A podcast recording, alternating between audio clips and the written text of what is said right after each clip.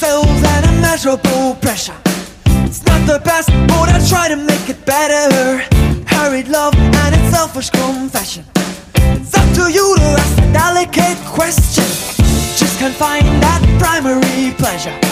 The laughing faces and a renegade treasure. You say you wanna make my mind feel genuine. Hallo und herzlich willkommen zum Ringfuchs Podcast. Mein Name ist Marvin Mendel, wie immer an meiner Seite die Luisa, hallo. Hi. Und natürlich auch der Jesper, hi hi. Hallo. Und wir reden heute über unsere Zusammenfassung des Jahres, also unsere Jahresend Awards werden heute gekürt. Es ist viel passiert beim Ringfuchs in diesem Jahr 2019. Äh, Wir haben äh, Eurocatch Vision, äh, das habt ihr vielleicht oder hoffentlich schon das ein oder andere Mal gehört. Wir haben jetzt in der letzten Jahreshälfte zusätzlich noch ein Format gestartet, was jeden Sonntag oder Montag rauskommt. Da geht es um aktuelle Themen. Das ist das Open Mic. Ähm, Das ist die Situation, wo wir uns mit dem aktuellen Geschehen befassen. Also, wenn ihr das noch nicht gehört habt, schaut da auf jeden Fall mal rein. Da sind wir im Regelfall immer aktuell dabei. Es gibt jetzt so eine kleine Pause zwischen den Jahren, aber ab dem neuen Jahr sind wir dann wieder auch wahrscheinlich gerade mit New Japan ganz groß am Start, denn da passiert ja einiges. Aber heute, wie gesagt, geht's um die Jahresendfolge. Wir haben 15 unterschiedliche Kategorien und wo jeder seinen Favorit, seinen Fa- Favoritinnen heute bekannt gibt. Und die allererste Kategorie, mit der wir starten wollen, ist der Breakout-Star des Jahres. Und Luisa, da frage ich dich gleich mal, wen hast denn du da genommen? Äh, ich glaube, ich überrasche keinen mit meiner Nominierung da. Wir hatten ihn ja auch schon mal hier. äh, ich habe da tatsächlich äh, unseren, den Sohn des Podcasts äh, und den Sohn der Sterne aufgeschrieben, Levaniel, unser Prinz. Mm, weil mich das irgendwie total umgehauen hat. Also äh, sein, sein tatsächliches Debüt war dieses Jahr und wirklich von Anfang an war der Typ on fire. Und es auch, hat auch irgendwie bisher nicht so richtig aufgehört, mich zu begeistern bei den Shows, bei denen ich ihn sehen durfte. Kann Ähm, ich nach, nach wie vor absolut nach. ja. Ja, also, ja. Es spielt schon eine tolle Rolle. Also er war ja jetzt zuletzt ja auch wieder bei der Anniversary Show zumindest äh, zugegen und hat dort einen Part gehabt. Also er wird auch ganz smart von der WXW gebucht. Ähm, man merkt, dass er relevant ist, dass er unglaubliche Reaktionen zieht dafür, dass er noch so jung dabei ist. Nicht umsonst haben wir ja extra diese Ausgabe, das Interview letztens mit ihm gemacht, was übrigens sehr sympathisch ist. Klickt euch da mal rein, wenn ihr Bock drauf habt. Ist auf jeden Fall ein junger, aufstrebender deutscher Wrestler. Da- Das kann ich echt nur empfehlen. Aber ich bin auch, also ich, das ist ja auch vor allem äh, jemand, den man wirklich so gar nicht richtig auf dem Schirm hatte. Also ich werde gleich jemanden nennen, der war schon davor so ein bisschen positioniert auf jeden Fall und Levaniel kam ja doch aus dem Nichts, also eine richtige Niederkunft quasi, die wir ja hatten. Äh, Klingt so semi-schön tatsächlich, ja. Doch, das, ich finde, das klingt eher so nach, nach, nach, nach, nach, nach dem Christkind. Ja. Ähm, Ich meine, ne, ist ja ja, wissen wir jetzt. Ist er, Im Prinzip. gesch- eben, eben. Und äh, nee, es ist auf jeden Fall für mich auch äh, eine totale Entdeckung des Jahres nach wie vor. Und ich habe ja auch schon äh, neulich nochmal betont, wie sehr ich mich da auf den weiteren Weg freue. Das wird auch nochmal super cool, dem noch beim noch besser werden zugucken zu können, Ja. wie noch mehr Leute ihn kennenlernen äh, und äh, er dann an allen wei an seinen Talenten weiter, weiter arbeitet und die weiter schärft. Auf jeden Fall coole Nummer. Luisa, dass du den genommen hast. Jesper, wen hast du denn? Äh, ja, relativ offensichtliche Wahl, aber ich äh, habe mich jetzt insbesondere durch äh, die ganz jüngsten Ereignisse darin nochmal bestärken lassen. Es ist jetzt perfekt getimt und ich habe Rare Ripley genommen tatsächlich. Ähm, ähm, ich ich glaube, ich habe noch, also das ist, ich, wenn, wenn ich an die denke, dann denke ich halt an, sofort an das Wort Präsenz und ich habe selten, Oh ja. eine, selten äh, nicht nur eine Frau, sondern einen Wrestler gesehen, der, der mich auf den ersten Moment halt gleich so in, in Bann gezogen hat, wie sie das hat. Sie hat halt eine unfassbar coole Erscheinung. Äh, sie ist einfach nur, sie ist einfach nur super, super cool.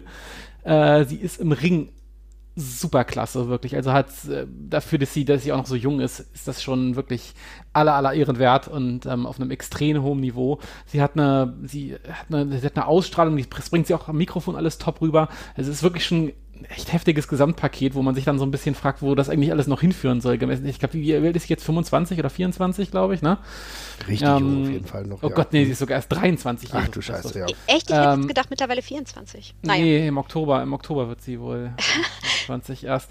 Ja, das ist schon heftig. Also das ist dann wirklich hart. Also die ist halt jetzt seit gut zwei Jahren in der WWE und äh, ist jetzt schon so weit, ist jetzt auch jüngst äh, NXT Women's Champion geworden, äh, völlig zu Recht. Ah, danke für Und, den äh, Spoiler.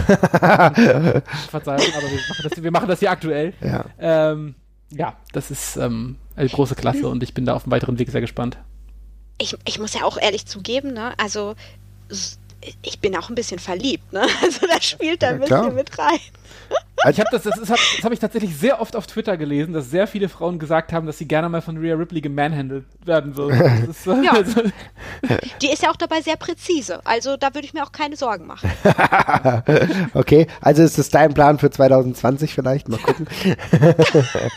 mal gucken, was da passiert. Da muss ich erstmal abklären. ja, auf jeden Fall. Details. Äh, muss man noch in die Details gehen, auf jeden Fall. Aber äh, ihr sprecht es richtig an. Ich, welch eine tolle Entwicklung und Präsenz gezeigt, natürlich auch mit dem NXT UK-Title. Sie hatte dann die mhm. Verletzung und trotzdem super gut zurückgekommen. Aber das ist natürlich auch krass. Die wirkt mit ihren 1,71 Meter nicht so, als wäre sie 1,71 Meter, sondern du hast das Gefühl, als wäre sie irgendwie Meter. zwei Meter ja. gefühlt. Also die das Präsenz ist halt geil und das macht NXT halt auch richtig, muss man auch mal sagen. Ja? Das ist so irre. Also ich hab, war auch das erste Mal, als ich gesehen habe, wie groß die wirklich ist, ich bin so gestolpert, dass die, die, wiegt, die, die wiegt ja irgendwie auch nur 63, 64 Kilo angeblich und die sieht halt einfach aus wie ein kompletter Was? Gigant. Das ist irre, ne? Ja, also ohne Mist.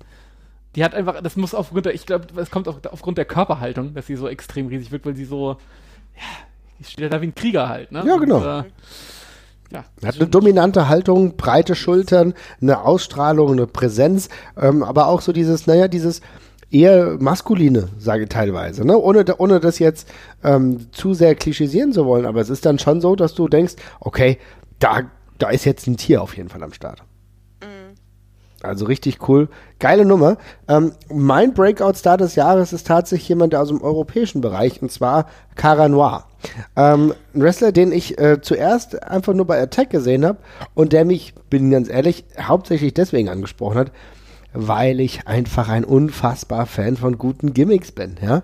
Und äh, ich habe den irgendwann mal bei Twitter, ist er mir aufgeploppt und ist jetzt kein ganz neuer Wrestler, also den gibt's jetzt schon ein paar Jahre, aber die Entwicklung und die Entdeckung, gerade die er jetzt in diesem Jahr auch genommen hat, die ist schon einmalig. Also er hat jetzt auch dieses Jahr dann auch äh, bei Progress mehrere Auftritte gehabt. Wie gesagt, wir haben über Tech gesprochen. Auch äh, die letzte Serie, die habe ich noch nicht fertig geschaut, wo er seine Matches mit ähm, Ila Dragunov hatte, die auf jeden Fall auch viele ähm, positive Kritiken mit sich gezogen hat. Das ist auf jeden Fall ein Wrestler, von dem man gar nicht gedacht hätte, dass er jetzt auf dieses Niveau so schnell kommt. Aber da muss ich einfach sagen, meine Güte, das Gimmick allein macht Bock. Ich bin so gespannt auf das dritte Match, was die beiden miteinander jetzt schon hatten, aber ich, ich noch nicht live gesehen habe, wo auch Ilya sich ein bisschen angeschminkt äh, hat. Da muss ich schon sagen, das ist schon cool. Ich, ich finde das total spannend, weil gerade bei, ähm, bei äh, diesen Punkt bei der Kategorie fiel es mir total schwer, äh, mich tatsächlich zu entscheiden für eine Person. Ähm, ich habe es letztendlich ja dann auch so runtergebrochen, so wäre es wirklich neu dieses Jahr gewesen. Ähm, aber ja. die beiden, die ihr jetzt genannt habt, die tauchen auch später bei mir nochmal auf. Also ähm, äh, äh, das ist ja auch nochmal ein Zeichen dafür, wie relevant beid, sowohl Ria als auch äh, Cara Noir jetzt waren ja. ne, dieses Jahr. Ja, auf jeden Fall. Ja. Also es zeigt wirklich, in welche Richtung es geht. Und ich hoffe, dass bei Gara Noir die Richtung auch irgendwann dahin zeigt, dass wir sagen, gute Sache, komm auch mal zur WXW. Das wäre für mich der nächste äh, Schritt. Ich bin da schon. also ich hoffe sehr, dass das passiert. Wie gesagt, das sind unsere drei Breakout-Stars. Jetzt Nummer zwei, ähm, unsere Kategorie Storyline des Jahres. Jesper, was hast denn du da? Ja, sehr lange mit mir gerungen tatsächlich. Irgendwie war es für mich nicht so unbedingt das, das Storyline-Jahr. Ah, okay. Ähm, ich habe ein bisschen, bisschen darauf rumdenken müssen, auf jeden Fall. Ähm, ich habe mich dann allerdings für was sehr Offensichtliches, glaube ich, entschieden. Mhm. Ähm, ich schummel sogar so ein bisschen, weil ich nehme eigentlich zwei, weil das beides bei WrestleMania kulminiert, äh, kulminiert ist. Und das wäre einmal, ähm, ja, die Krönung von Becky Lynch, äh, als auch die von Kofi Kingston, die ja beide relativ mhm. synchron verlaufen sind tatsächlich, das, weshalb ich sie jetzt mal in einen Topf schmeiße. Ähm, bei beiden jetzt eigentlich nicht sonderlich krass kreativ. Es sind jetzt keine, ähm, äh, keine Storylines, die jetzt irgendwie komplett aus dem Nix kommen oder sowas. Es sind ja beides auch Wrestler, die sich sehr aufgedrängt haben in der Hinsicht. Ähm, war trotzdem schön, dass die WWE einfach mal ohne Quatsch wieder eine schöne Babyface oder zwei Babyface-Stories zu Ende erzählt hat ähm, die für Kofi ist für mich da sogar noch ein bisschen die überraschendere in dem mhm. Fall tatsächlich.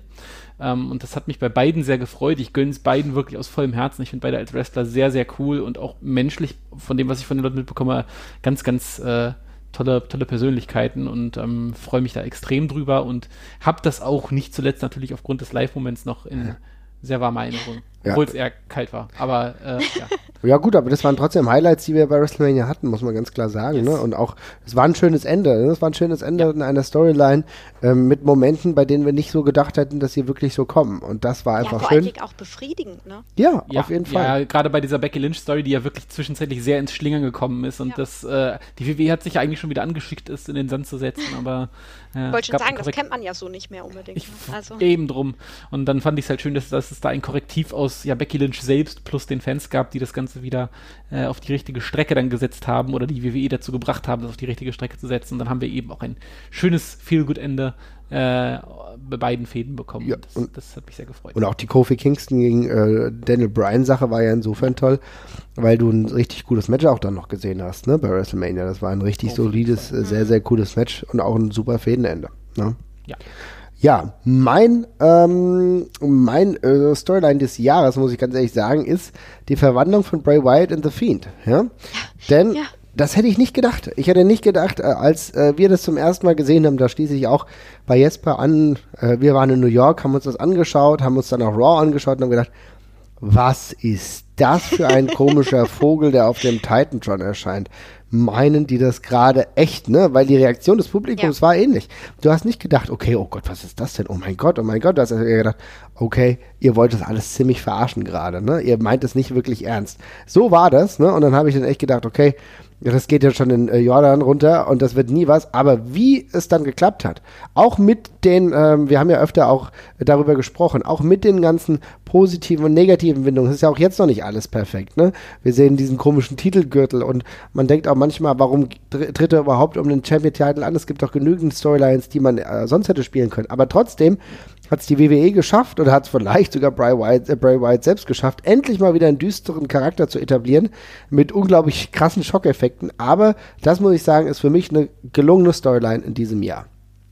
m, obwohl sie auch noch nicht komplett abgeschlossen Nee. zu sein scheint. Genau, also ist noch nicht, äh, noch nicht vorbei. Aber ich finde die, die Übergänge, beziehungsweise dass es doch noch zu einem Aha-Effekt kommt, finde ich trotzdem ziemlich krass.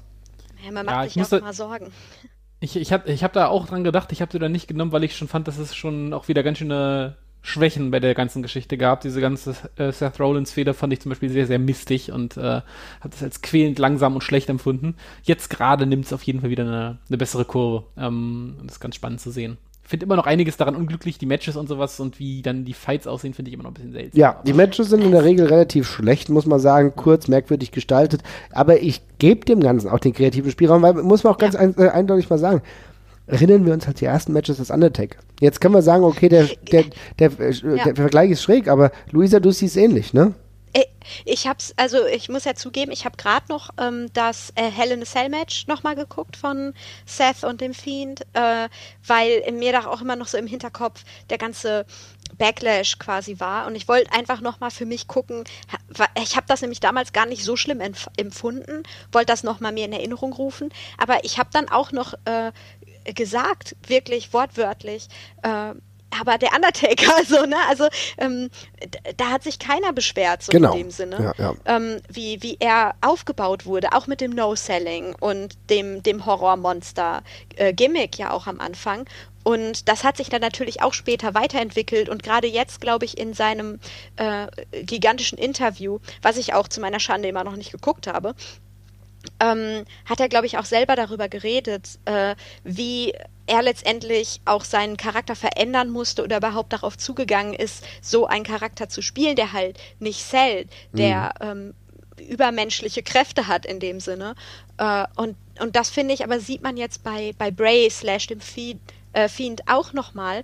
Deswegen finde ich das auch noch gar nicht schlimm, weil wie lange ist der Fiend jetzt unter uns? Nicht mal ein Jahr, oder? Und äh, ich, ich bin da halt einfach total gespannt und habe da auch große Hoffnung, wie sich das weiterentwickelt. Also ich will jetzt auch gar nicht sagen, das geht in Undertaker-Gefilde. Das muss ja gar nicht passieren. Also Nee. so, was Langlebigkeit angeht und alles. Aber ähm, da ist auf jeden Fall Potenzial in so einem Charakter. Und äh, mit ein bisschen Glück, mit ein bisschen äh, auch so den äußeren Umständen, wenn das alles passt. Bray auf jeden Fall ist kreativ genug Ja.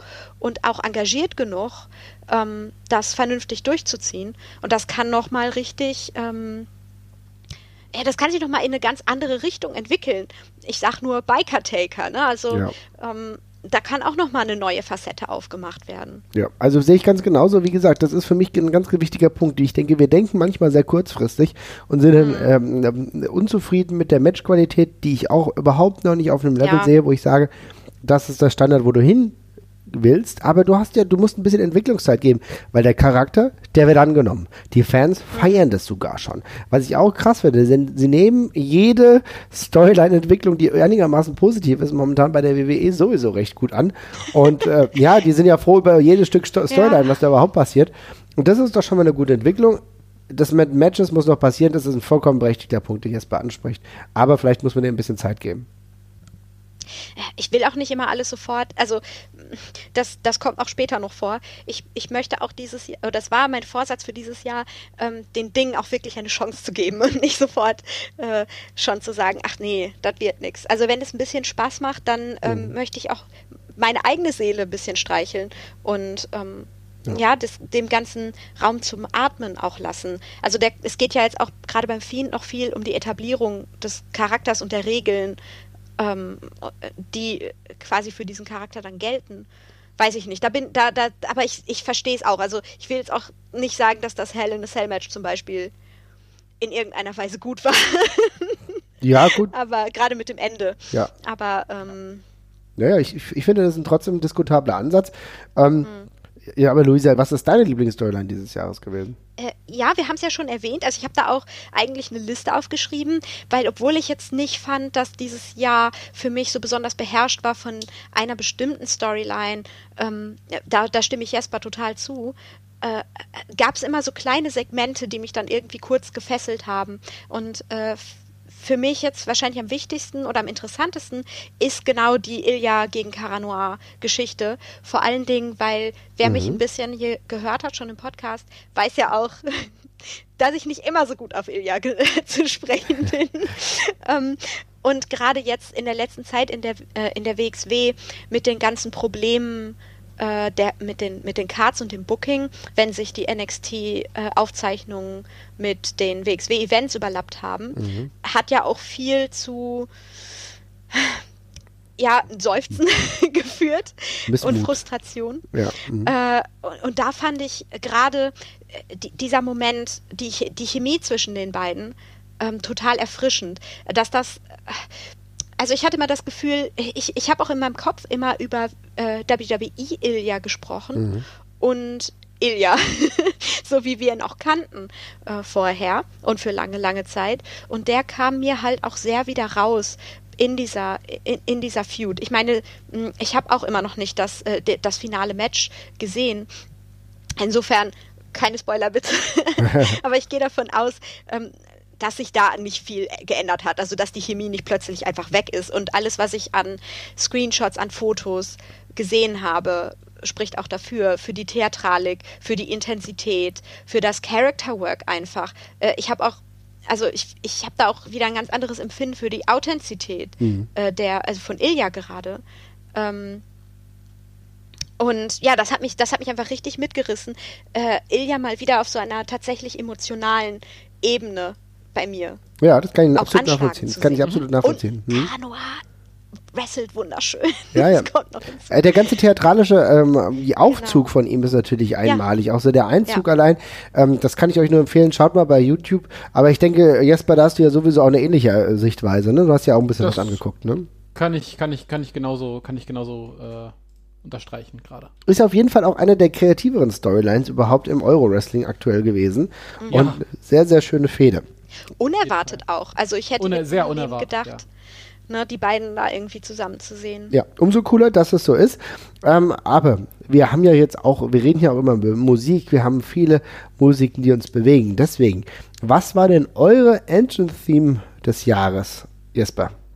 Ja, ähm, ich habe mich mit äh, Themes per se ein bisschen schwer getan, was glaube ich, bei mir kommt das halt immer extrem viel über, ähm, über, über den Live-Moment und also ich bei mir sind da immer WXW-Sachen sehr, prä äh, ein, also sehr prägend. Mm, Da haben wir jetzt ja eine etwas neue Theme-Situation mit äh, Eigenproduktionen, die sich bei mir noch so ein bisschen ein ja, prägen müssen, weil, keine Ahnung, diese, diesen, diesen, diese Pop-Song-Effekt, der fehlt da jetzt halt ein bisschen. Ähm, in der WWE würde ich jetzt auf jeden Fall das Bray Wyatt-Theme nennen, was ich sehr, sehr schön finde und sehr cool äh, gemacht finde. Aber ich habe mich dann jetzt einfach gerade über für den entschieden, von dem wir gerade sowieso die ganze Zeit geredet haben, weil zum Entrance-Theme gehört ja auch der Entrance. Mhm. Und darum habe ich hier Cara Noir tatsächlich gewählt, bei dem das eben im Gesamtpaket voll und ganz aufgeht und eben mit den besten und neuesten Entrance äh, der Szene quasi macht. Ähm, insofern habe ich mich dafür entschieden, auch wenn das Lied per se jetzt nicht so wahnsinnig spektakulär ist, aber mhm. da macht es eben das Gesamtpaket. Das ist doch auch gut, okay. Und Luisa, wen hast du? Ähm, äh, mir ging's mir ging's ähnlich. Ist auch gerade total wichtig, ähm, das live mitzuerleben alles. Mhm, ähm, mhm. also sowohl den Entrance als auch die Musik dann. Äh, ich würde natürlich sowieso jedes Jahr, eigentlich das steht außer Frage, ähm, würde ich äh, Suzukis Entrance nominieren. Oh ja, aber geil. okay, ja. Ähm, ne, das, das ist natürlich kein Contest dann. Äh, ich fand aber besonders interessant, äh, Jasper, du hast es ja schon angesprochen, dass es gerade in der WXW dieses Jahr ja auch äh, den Wechsel der Entrance-Themes mhm. gab mhm. Mm, zu, den, zu diesen lizenzierten, abgedateten Versionen. Und da muss ich, muss ich einfach zugeben, ich würde so aus dem Stand nicht sagen, aber jedes Mal, wenn ich da bin, äh, reißt es mich mit. Ähm, die die JFK-Musik ja. ist auch auf meiner Workout-Playlist. Also oh. die fetzt irgendwie richtig. Für mich, und da muss ich jetzt sagen, der Entrance, sie kommen halt rein, so, ne? Aber, ähm, aber das ist einfach irgendwie für mich ein ultra dynamischer Song, der mich extrem motiviert. Also ich habe gute Laune, wenn der kommt, ne? Ich kann es genau. absolut, äh, absolut nachvollziehen. Ich finde es total passend. Ähm, lustigerweise habe ich auch äh, eine Theme genommen, die mittlerweile in der WXW neu ist. Du hast ja eben schon gut beschrieben. Im Endeffekt ist es jetzt halt leider so. Oder vielleicht auch zum Glück. Ich, das ist ein Wechsel, äh, dem wir uns irgendwie auch erstmal annähern müssen. Aber ich finde es grundsätzlich gut. Jetzt kannst du wenigstens bei WXW der, äh, die kompletten Events schauen. Mit dem Entrance, das ist ja schon eine coole Sache. Das ist wesentlich besser als das, was immer rausgerissen wurde aber mit neuen Musiken. Und äh, du hast eben JFK genannt. Ich finde, JFK haben eine richtig geile Theme abbekommen. Äh, die passt super zu denen. Auch dieses Bösewichtigen kommt ganz gut durch. Und für mich, die Theme des Jahres ist tatsächlich Amal. Äh, oh ja. Ja, Amal hat mhm. als, äh, als ähm, äh, WXW Championess eine herausragende Theme, die ihre Größe irgendwo unterstreicht. Sie ist Sie trägt diesen Titel sowieso würdig. Sie, die Leistungen, die sie auch abliefert, sind cool. Und diese Theme, die passt wie die Faust aufs Auge. Ist einer der besten Themes, die neu sind, finde ich. Finde ich auch mega gut tatsächlich. Ist ein richtig cooles Ding. Ähm, beim ersten Mal ist es mir gar nicht so aufgefallen, aber danach hat, mhm. sich, hat sich das bei mir so eingebrannt. Ähm, kommt live richtig geil, ist cool durchproduziert, passt zum äh, recht einprägsamen Entrance-Bild, was da durchläuft. Also sie hat ja kein richtiges Video, sondern eigentlich nur so ein, so ein, so ein halbes Standbild. Äh, das, das läuft schon alles super cool zusammen und ähm, richtig gutes Ding. Ja, vor allen Dingen, äh, du hast ja schon gesagt, ist, äh, ist auch jetzt kein, keine Theme, die dich irgendwie anspringt zuerst, ja. aber mit dem Gesamtauftritt dann auch noch dabei. Ja. Also einfach eine Gesamtinszenierung, die genau. ist. Das stimmt, das stimmt, ja. Also, ja, wie gesagt, ich finde es super. Ich finde es auch einfach toll, dass dieser Weg gewählt wurde, auch wenn ich sage ja. leider, aber ich glaube, es ist der notwendige Weg, nur ja. damit es überhaupt irgendwie funktioniert, dauerhaft irgendwann genau dieses Kompletterlebnis irgendwann von dem ähm, Arena-Erlebnis in ein Wohnzimmer zu bringen und dafür braucht es es einfach. Deswegen, ich finde es gut, das war der richtige Weg und die Theme ist richtig, richtig cool. Wir haben jetzt drei Themes. Ich habe mich übrigens gegen Chris Jericho-Theme entschieden, die ich auch mega geil finde. Aber was habe ich deswegen getan? Weil, Luisa, du hast vollkommen recht, das Live-Erlebnis ist dann halt auch nochmal eine Komponente, ne? Ähm, ich habe aber mal noch mal kurz eine Frage, wenn du ihn jetzt gerade schon ansprichst, äh, Chris Jericho. Äh, äh, wer, aber das ist jetzt nicht, wer, wer, macht denn seine Theme? Das ist er selbst. Und das ist, ist herausragend. Ist Fossi? Ja. Okay, dann muss ich, das, das ist doch nicht herausragend, das ist ganz großer Scheiß. Das ist wirklich kaum zu ertragen. also ich finde den Song so grauenvoll, das ist wirklich. Gott, oh Gott, ey. Ich finde den also, absolut geil. Das ist, natürlich es passt ist, halt, ne? Ja, es passt. Es ist jetzt nicht so, es ist jetzt nicht so, dass es jetzt hoch äh, lyrisch wertvoll ist, aber ich meine, es passt halt zu dem Gesamtkonstrukt, zu dem absurden Gesamtkonstrukt, finde ich. Aber Chris Jericho, gerade wie er jetzt gerade ist, ne, natürlich singt der, sein, der seine eigene Band für seinen Entrance. Es gibt nichts Besseres ja, tatsächlich. klar. Nein, passend tut es auch, aber der Song ist trotzdem furchtbar. also, also, ich lasse mich darauf ein, dass es, das ist, es ist genauso wie das Right to Sensor, passt es sehr gut. Aber wow. Ich würde, okay. ich, würde es, ich würde es genau, ich würde es ungefähr genauso gerne hören wie das. Also. Ah, okay, das ist, jetzt, das ist jetzt schon, das ist jetzt schon harter Tobak das, hier von dir. Ja. Scharf geschossen. sage. Ich werde jetzt nicht über Fossi diskutieren, Leute. Also es gibt, Du es wirst gibt nicht Grenzen. eingeladen auf, auf das nächste Boot, ne? Das Wo- weißt du. Wollte ich auch gerade sagen. Also ich weiß, ja, wir Grüße an Grise und ich glaube auch, äh, Josie hatten ja mal ein Interview mit Chris Jericho. Also ich glaube, das sieht bei dir eher schlecht aus bei der nächsten Fossi-Tour. Aber hey, musst du wissen. Ne? Das ist in Ordnung. Ich, ich hatte, hatte tatsächlich nicht vor, auf die nächste Jericho-Cruise mitzugehen. Ich nehme dann lieber den, den, ich nehme den nächsten Catch-Dampfer, der dann kennt hat. Ja. Na gut, da bin ich immer gespannt. Aber ähm, das schließt ja an an meine persönliche Enttäuschung, die ich jetzt empfinde, dass du das Lied nicht so gut findest. Kommen wir zur Enttäuschung des Jahres. Und, und äh, ja, Luisa, was war deine Enttäuschung des Jahres? Also wir haben ja nicht nur positive Kategorien, wir müssen auch mal Dinge hier klar benennen, die nicht so gut gelaufen sind. Ja, da bin ich ja auch immer die richtige Ansprechpartnerin. Always negative Luisa. Ist ja gar nicht wahr. Also ich habe mir ja sehr viel Mühe gegeben. Ähm, ja, aber ich meine, ich, ich muss da was nennen, was für mich besonders schmerzhaft war, weil es, weil es auch einfach meinem, meinem eigenen Image geschädigt hat. Wow, okay. Kommen jetzt persönliche Geschichten. ja, im Prinzip. Ähm, ich habe schon, ich habe da auch schon mit Strigger drüber gesprochen. Ähm, meine Enttäuschung des Jahres ist einfach das, das Gesamtbooking des Purge Clubs in der WXW, weil Oh, ich habe mich gut. einfach, Ich hab's auch. ich, ne? Also auf mehreren Ebenen. Auf der einen Seite natürlich, weil, weil die, weil damit Lucky im Prinzip total ausgebremst wurde und alles, was das so nach sich zieht. Und es ist halt auch schade. Es ist halt einfach dann immer vertane Zeit, in Anführungsstrichen. Und auf der, ähm, auf der anderen Seite auch einfach aus dem persönlichen Grund, dass ich mich hier öffentlich dazu geäußert habe, wie aufgeregt und, und ähm, ja, freudig ich dem Ganzen entgegenschaue und es hat einfach überhaupt nicht funktioniert. Und, und das ähm, ähnliche Effekte hatte ich auch noch, hatte ich auch mit anderen Dingen. Da habe ich, wie gesagt, mit Strigger drüber gesprochen. Ich sollte einfach aufhören, positiv und aufgeregt über Dinge im Podcast zu reden, weil ähm, ich werde das, das, war Ja. einer Serie, von der du mir erzählst, dass die noch voll gut wird. Ich muss nur die ersten sieben Folgen gucken, danach wird die Serie total spitze zum Staffelende und ich warte Ja. drauf und es wird einfach nicht gut. Ja, ja. Äh, Ja, äh, und halt eben auch einfach, was, was Lucky angeht. Ne? Ähm, Wenn ich mich richtig erinnere, und das, da sind meine Erinnerungen auch nur so durcheinander, durch eben dieses Booking, äh, der hat doch, der hat doch Karat gewonnen. Ja, Der hat- aber es der wirkt hat nicht das so. Karat gewonnen. Ja. Äh, Und wo ist er jetzt? Was, ma- was passiert da jetzt? Also, ne? Jetzt geht es gerade langsam wieder bergauf, aber es ist ein langsamer ja. und steiniger Weg, weil halt diese Storyline richtig für den Arsch war. Ich finde es Ja. super, dass du das ansprichst, denn im Endeffekt war das alles ziemlich desaströs.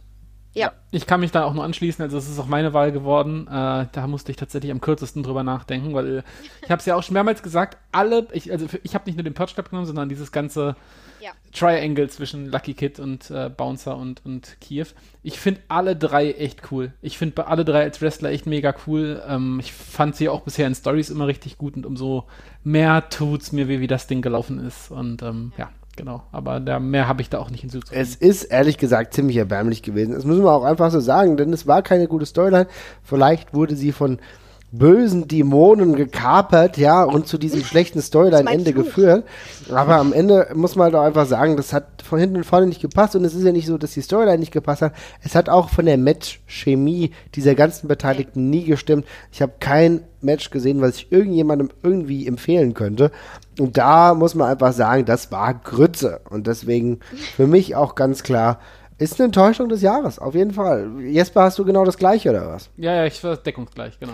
Okay, gut, dann geht's ja schnell. Bei mir ist es was anderes und bei mir ist es eigentlich so ein bisschen ein abstrakterer Tatbestand. Und zwar die Tatsache, dass eigentlich die WWE dieses Jahr richtig viel Grütze gemacht hat. Das ist jetzt, das ist jetzt nichts Neues, ja, no news hier, Sherlock. Aber Jedes was ich Jahr. besonders dramatisch finde, ist die Tatsache, wie sie neue Leute von NXT hochgezogen haben. Ich muss sagen, ich finde es immer problematisch, äh, neue Wrestler hochzuziehen.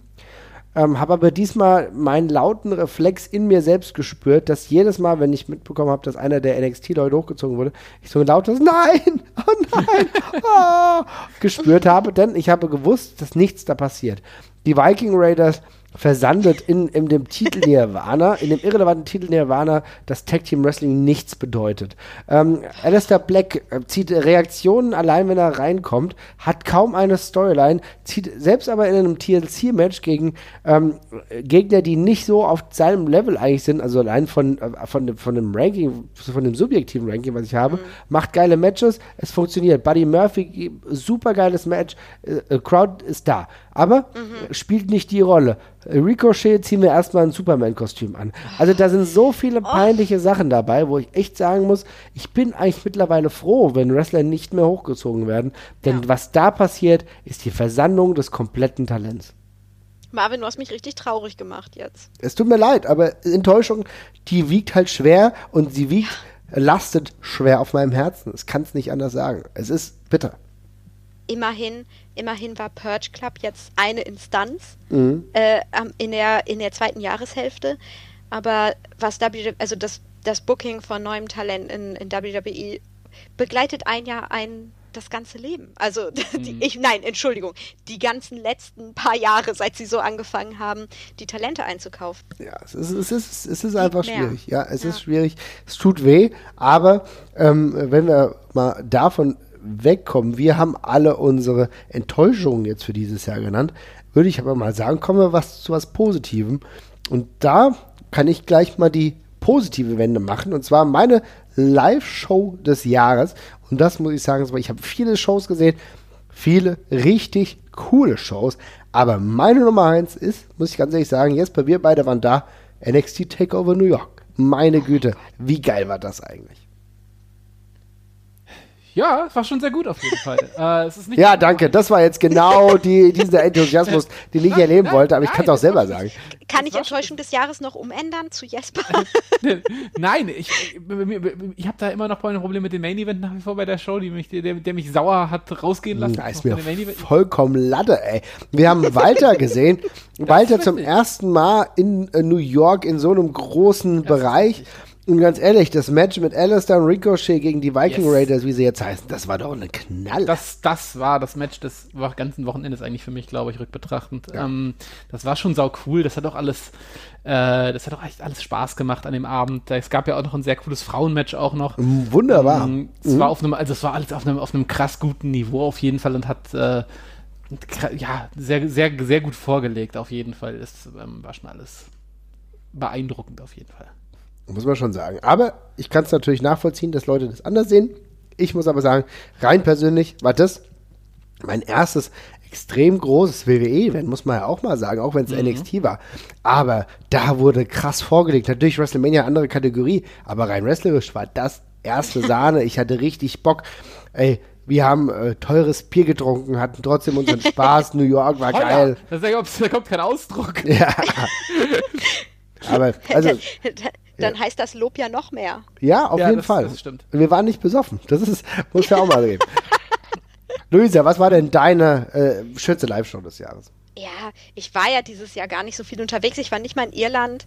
Ähm, So, ja, die einfach Klage keine- kommt von dir selbst, sehr gut, ja. Hm? ja, ja, also es ist, es ist wirklich, es, ist ein Trauerspiel eigentlich, was meine, meine mein Live-Show-Erlebnis angeht. Aber ähm, ich, habe jetzt einfach gesagt, Mhm. äh, nehme ich doch den Samstag vom Tagfest. Okay. Äh, dieses Jahr, weil da hatte ich extrem viel Spaß. Wir hatten alle extrem viel Spaß. Es gab so viele Momente, an die ich mich auch noch lange erinnern werde. Ähm, und, und auch aber leider äh, Teile, an die ich mich wahrscheinlich nicht mehr so richtig erinnern werde. Okay. aber was, das spricht nur für den Tag weiterhin, wie viel Spaß ich da hatte. Ähm, War aber ein guter Tag, äh, allein. Hm? ich, ich sag nur Zucchini. Ne? Ja. Also, Ja, ja. Da war schon, da war schon sau viel, sau viel sauguter Kram dabei. Also ähm, die, ich habe tatsächlich, ich musste, ich habe mir die die Card vorhin auch nochmal angesehen. Ich hatte ehrlich gesagt so sehr viel von der ersten Showhälfte vergessen, aber in der zweiten war es da halt einfach alles geil. Also da gab es den Bomben-Main-Event mit äh, Thatchers Titelgewinn. Äh, da gab es ja den Kampf um die Zucchini und dann, ähm, das war alles, das, allein das reißt es schon so krass raus. Ähm, Fand ich auch mega gut. Ich weiß auch noch, dass es, glaube ich, der mit Abstand äh, feuchtfröhlichste Abend war, den wir bei dem Tech, also den wir, den wir an dem Wochenende hatten. Äh, das hat schon alles ganz gut zusammengepasst. Also wir waren auf jeden Fall pünktlich zu dem Comedy-Match richtig gut auf Pegel und äh, das hat, das ist, das, da hat doch alles, da hat doch alles ineinander gegriffen. Ja, war, war richtig geil. War ein richtig guter Tag. Fand ich auch. Also hat richtig gut gepasst. Ähm, kann ich auf jeden Fall nachvollziehen, dass das dein, äh, ja, dein Live-Event des Jahres war. Mal schauen, was wir 2020 da noch hinzufügen können. Aber Jesper, wie siehst du das? Ähm, ich, ja, ich habe dieses Jahr ja gar nicht so wahnsinnig viel Live-Wrestling leider gesehen, aber ähm, ich war mir dann doch, bin mir relativ schnell klar gewesen, was ich nennen möchte und das ist der erste Tag vom Karat gewesen tatsächlich. Mhm. Ähm, erster Tara äh, Karat-Tag finde ich immer so ein bisschen schwierig, also setzt ja schon über den Ton, alle sind total aufgeregt, ähm, geht dann meistens stimmungstechnisch auch super gut los. Ich finde dann aber irgendwann hat man oft so ein bisschen Ermüdungserscheinungen, weil ja, es kommt so Erstrundenmatch nach Erstrundenmatch und das kann sich eben so ein bisschen äh, ja, es kann so ein bisschen sperrig wer werden mhm. irgendwann. Das ist auch, auch, auch wenn der Main Event dann ist, alles immer noch mal rausreißt. Man, zwischenzeitlich wird man manchmal so ein bisschen müde, finde ich, am ersten Tag. Ähm, fand ich dieses Mal aber gar überhaupt nicht so. Es war alles auf einem extrem coolen und runden Niveau. Es gab sehr viele kurze, knackige Matches, so mit Phoenix gegen Reoros, was irgendwie so acht Minuten ging. Dann hatten wir irgendwie, dann gab es Pentagon gegen Mark Davis, was einfach nur kurzes Geprügel war. Aber zwischenzeitlich dann eben auch so richtige Schlachten wie äh, Ilya gegen Sekimoto oder im Main Event dann eben Walter gegen David Starr. Das war alles auf einem extrem coolen, runden Niveau. Äh, ich fand jedes Match gut an dem Abend, daran kann ich mich noch sehr gut erinnern. Und ähm, hatte da wirklich einen bombenersten Abend und ähm, ich glaube, das ist auch der, der stärkste erste Tag, den ich jemals bei einem Karat gesehen habe. Also das hat, das hat das alles so richtig schön eingeleitet. Das war natürlich auch von der Kulisse her total krank mit über 1200 Leuten, die an dem Tag schon da waren. Ähm, Tag 2 waren es ja nochmal 300 mehr. Und äh, ja, war einfach ein richtig guter Auftakt und der Start in ein sehr schönes Wochenende auch. Ja, kann ich auf jeden Fall nachvollziehen. Ähm, kommt nah. Aber gut, also wir haben unsere drei ähm, Live-Shows des Jahres gewählt. Liebe Leute, wenn ihr uns jetzt zuhört, schreibt bei Twitter, schreibt mal bei Facebook, was eure Lieblingsshows waren. Würde mich auf jeden Fall interessieren, denn wir sind ja nicht immer auf allen Events. Mal seid ihr da, wir sind hier. Und deswegen äh, finde ich auf jeden Fall interessant, das mal ein bisschen mitzubekommen. Jetzt kommen wir zur schönsten Wiederentdeckung des Jahres. Und Luisa, was fandest du da besonders toll? Ja, jetzt wird's, es ist ja Weihnachten bald. Ähm, jetzt wird's auch ein bisschen herzerwärmend, äh, weil ähm, eigentlich war die schönste Wiederentdeckung für mich in 2019 eine Liebe fürs Wrestling oh. wieder zu entdecken. Oh, ja. wie schön, das freut mich sehr. Äh, ich habe ich hab ja ähm, schon mehrmals darüber gesprochen, mhm. dass ich einfach festgestellt habe, dass es mir keinen Spaß mehr gemacht hat, so richtig. Ja. Also je mehr dieses ganze Aufkaufen der Indie-Szene zunahm, dass, äh, dass eben Cards ins Wackeln kamen, dass Storylines nicht zu Ende geführt wurden. Es hat irgendwie alles angefangen, unbefriedigend zu werden. Ähm, äh, man musste quasi immer im selben Atemzug, wenn man über Wrestling gesprochen hat, auch über alle mh, hm, Poli äh, über die gesamte Politik hinter den Kulissen reden. Ja, verstehe ich, ja, guter Punkt. Äh, und das hat mir einfach extrem so die Motivation geraubt, mich damit zu beschäftigen weiter. Und ich habe gemerkt, und ich weiß auch nicht, kann es auch nicht genau an einer Sache festmachen in 2019. Ähm, aber es hat mich einfach wieder erwischt. Und äh, das war so schön, das mit euch auch zu teilen und mit meinen Freunden auch zu teilen. Nicht, dass ihr nicht meine Freunde seid, aber die Freunde, die Nein, nein, das ist alles gut. Alles gut. wir verstehen, ähm, wir verstehen das schon, kein Problem. Das schon, das kein, Message ist angekommen. gut, okay. Jesper schreibt noch schnell Vollidiot des Jahres. Hat schon hat einen Grund, dass er später kommt, ne? ähm, die, die Freunde, die nicht Podcasts mit immer aufnehmen, sagen wir es so. Ah, gut gerettet. Äh, ja, okay. die auch weiter weiter damit zu belästigen mhm. und so weiter. Also mich einfach wieder damit zu beschäftigen, zu gucken, hinzugehen, Spaß damit zu haben. Ähm, das habe ich in 2019 wieder gefühlt. Mhm. Äh, insofern kann ich auch gar nicht sagen, dass, also es war einfach für mich eine Wiederentdeckung, auch die Jungs und Mädels, die eigentlich nie weg waren, ja. einfach wieder anzugucken und Spaß dabei zu haben. Ach, das finde ich aber doch ganz schön. Also ich glaube, das ist auch, ich glaube, es hängt auch viel damit zusammen, wie persönlich man dann sich dann wieder sehr damit beschäftigt, äh, mhm. wo es Anknüpfungspunkte gibt. Es gibt ja so viel Wrestling und da gibt es auch vieles, ja. was einen ermüdet. Wir haben das ja immer wieder gesagt, ja. dass auch die WWE auch gute Sachen macht, aber auch vieles, wo du denkst, ach, da habe ich keinen Bock mehr drauf. Aber man entdeckt dann halt einfach einiges Neues. Und wenn ich habe das Gefühl, dass wenn du Wrestling-Fan bist und ein offenes, äh, ein Open Mind hast, mehr oder weniger, dann gibt es immer wieder Stationen, an denen du andocken kannst. Allein, wir haben eben über die Caranoir-Sache gesprochen, über Tag. Es gibt äh, eine Liga wie Schadenfreude, die äh, komplett selbstironisch auch Wrestling irgendwo sieht und auch betreibt. Und ich glaube, das ist auch für viele ein Anknüpfungspunkt. Und das ist eigentlich diese Variabilität, die wir im Pro Wrestling haben, die wunderbar ist, ähm, dass du dann irgendwie doch wieder zurückkommst, auch wenn du jetzt vielleicht dem klassischen Mainstream-Produkt nicht mehr so anheimfällst, wie das halt mal war. Und mhm. äh, ich kann es mir so gut vorstellen und ich finde es schön, dass du wieder da bist, meine Liebe. Freut mich, freut mich tatsächlich sehr. Ähm, ich, äh, ist es okay, Jasper, dann mache ich mal gerade weiter. Ja, hau rein. Hau ähm, und zwar mache ich weiter mit etwas, wo ich ähm, lange Zeit ein bisschen gefremdelt habe, weil über 2018 habe ich oftmals reingeschaut und es war nicht so richtig clean. Es war nicht so das, was mich wirklich gecatcht hat. Aber ich muss sagen, äh, ich habe meine Sympathie für MLW, deswegen rede ich so oft über die, wiedergefunden. Also Major League Wrestling ist ein Nischenprodukt, was es irgendwie für mich geschafft hat, zu einer geilen Alternative zu werden. Also ich mag die Mischung, die setzen sehr auf ein ähm, ähm, me mexikanisch angehauchtes Publikum, also sehr auf ähm, Texas und äh, die Mexiko-Zone im Endeffekt, wo es dann auch darum geht, mit vielen Luchadors zu arbeiten. Letztens war Bestia 666 wieder dabei. Wir haben regelmäßig ähm, den immer noch geilen La Parca und selbst seinen äh, La Parca Junio haben wir auch oft am Start. Ich mag diese Mischung eigentlich und da sind sehr, sehr viele coole Typen, bevor sie dann irgendwie Richtung AEW gehen. Äh, MJF ist immer noch dabei und ich mag das einfach, wenn ich dann sehe, ach, plötzlich gibt es eine Nachfolgegeneration der von Erics, die dann unterwegs sind. Das ist für mich so der, der kleine Talent-Spot. Ja, gleichzeitig mit guten Wrestlern wie Loki und immer noch relevanten Personen wie Tom Lawler und Mans Warner, den haben wir beide ja in, ähm, in den USA gesehen, Jesper. Mhm. Das war ja auch schon spannend und ich sehe jetzt mehr von dieser Entwicklung.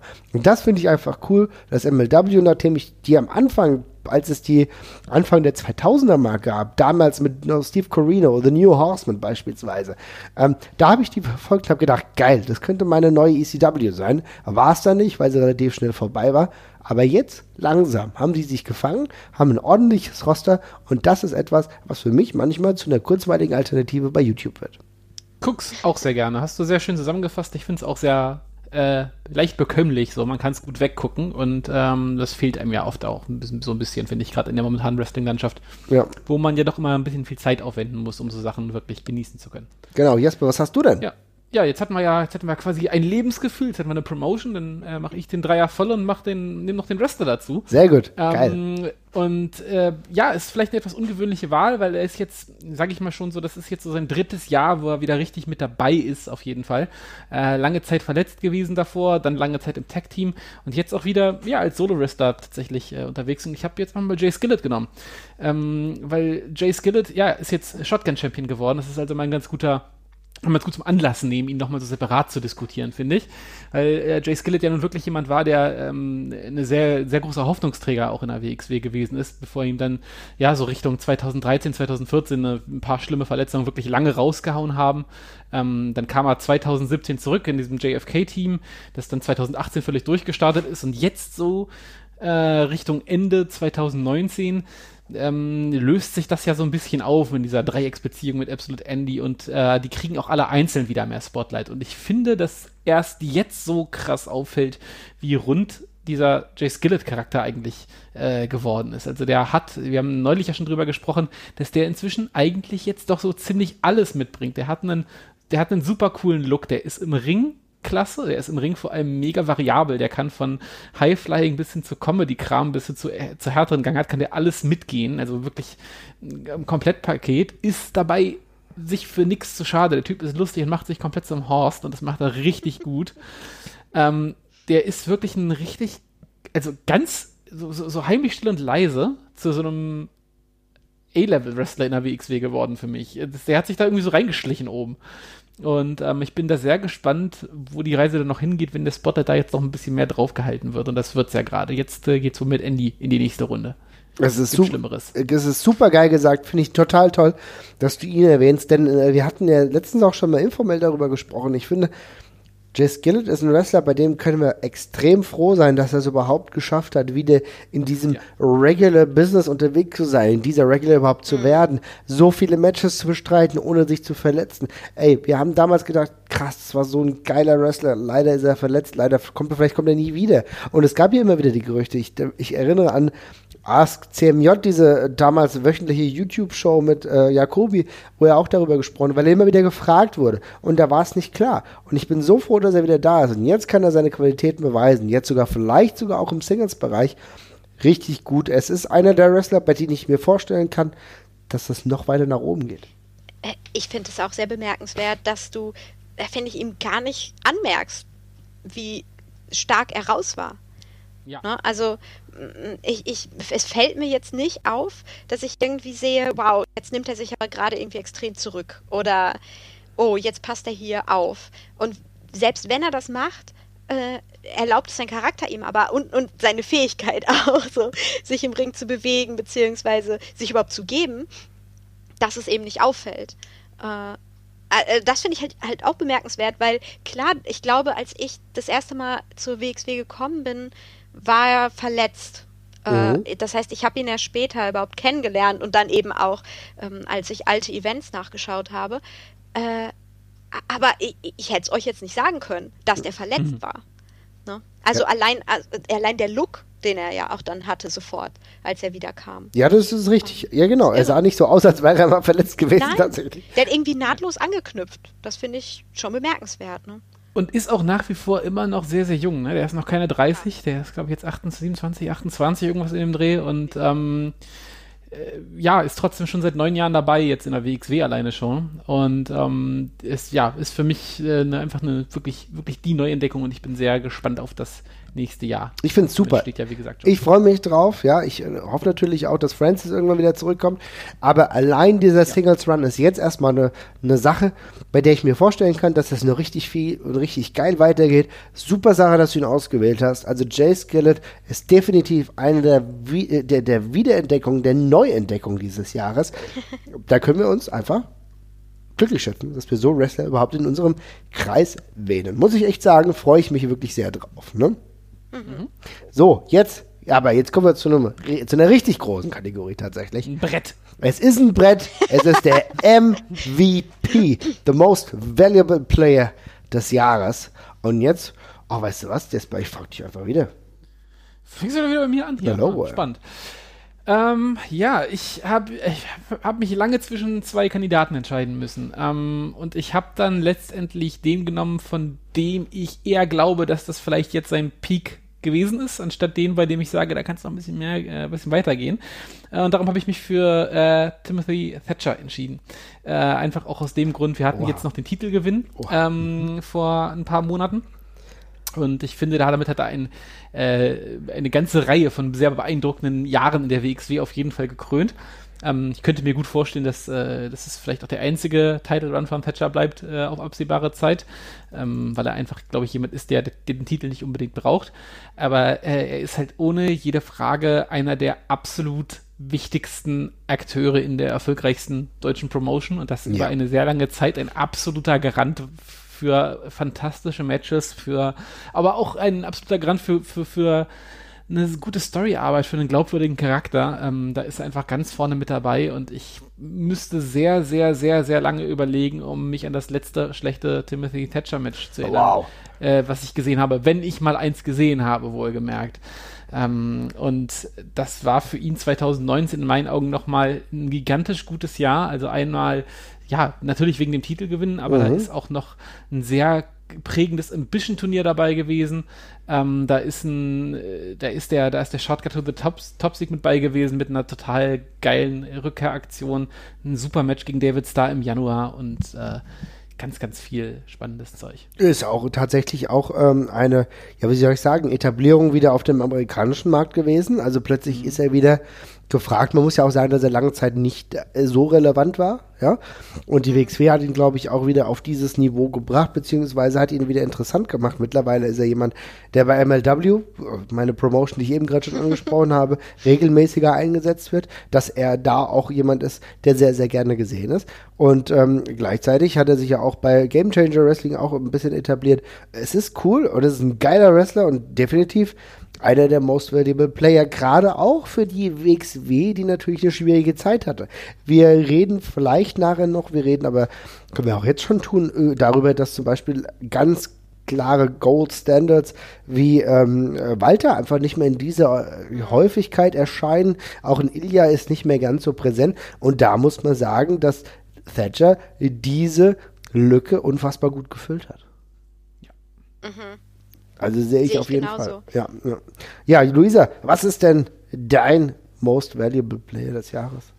Ja, ich habe sogar zwei nominiert. Ja, hau raus glaub, beide, einen, beide. Hm? Ja, ich glaube, bei dem einen muss ich auch gar nicht viel sagen und der schlägt auch in eine ähnliche Kerbe wie, äh, wie Tim. Mhm. Und zwar ist das, ähm, obwohl man eigentlich auch sagen könnte, jedes Jahr fast, äh, ist das für mich absolut Andy. Ja.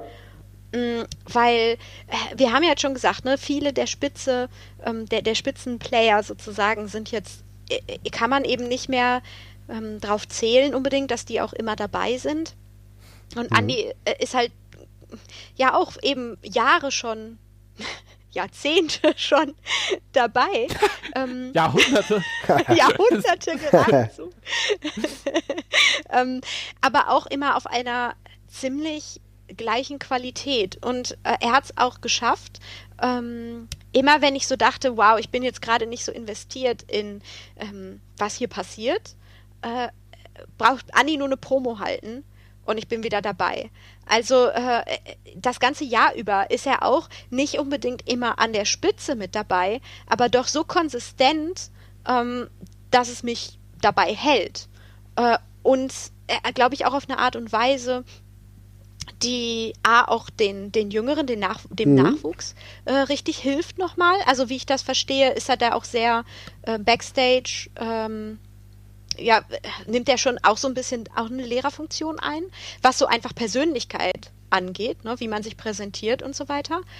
Äh, das finde ich halt auch total wichtig, ähm, um immer auf Andy verlassen, ähm, eine gute Storyline rüberzubringen äh, und damit zu fesseln. So, aber das schlägt in eine ähnliche Kerbe. Also in, in, dieser, in dieser Zeit, wo irgendwie alles so im Wechsel begriffen ist, jemanden doch dazu haben, der irgendwie konsistent abliefert.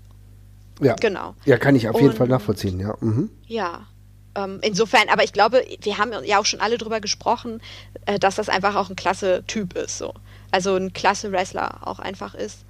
Ähm, und meine andere Nominierung ähm, ist da ein bisschen spezifischer. Und zwar äh, habe ich gesagt, äh, dass das äh, ähm, äh, ist Tai Chi aus mm. in New Japan. Mhm. Ähm, und zwar ähm, gerade so beim ähm, bei den bei den Juniors beziehungsweise so im Mittel in der Mittelcard ähm, gab es da jetzt ja viele Lücken, ähm, weil ja einmal äh, Hiromu äh, also Hiromu Takahashi mhm. war ja krank jetzt, die ganze, oder er, ich sage krank, ein gebrochenes Genick. Na gut, dann. Aber leicht krank. Ja. Ging nicht ganz so gut, ne? Aber, naja. Hat einen schlechten Tag gehabt, hing ja, ein bisschen, also, bisschen anders so besser. Ja. genau. und, äh, und auch äh, El Desperado war ja ähm, eine Zeit lang nicht da. Und das waren, fand ich, ähm, auch immer so treibende Kräfte, gerade in, in dem Bereich der Card. Ähm, und wenn ich mich richtig erinnere, ich hatte jetzt nicht Zeit, nochmal das gesamte G1 nochmal zu gucken. ähm, und die, die gesamten, den gesamten Best of Super Junior nochmal zu gucken und alles. Das sind ja doch recht viele Tage, recht viele Events, die man sich dann anschauen muss. Ähm, aber ich meine, in der ersten Jahreshälfte oder so im Sommer ähm, gab es einen Moment, wo Taichi, der eigentlich ja naja, nun nicht so beliebt ist, doch den Moment hatte, wo er um den Never Open Title mit Ishii gekämpft hat.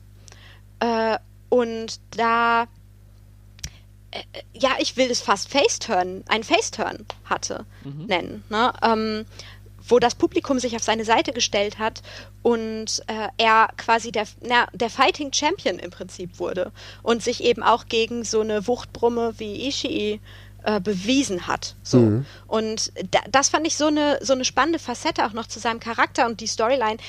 New Japan neigt ja dazu, die langsam aufzubauen und dann auch langwierig durchzuziehen. ähm, und äh, äh, genau, das, das fand ich einfach so wichtig, weil mhm. gerade ähm, es sind ja auch viele äh, gegangen oder es gab ja dann auch die, die Komplikationen mit AEW. Ne? Wer arbeitet da jetzt? Wer ist weg? Wer ist wirklich weg? Gibt mhm. es überhaupt eine Zusammenarbeit? Das wusste man ja auch eine lange Zeit gar nicht so genau alles.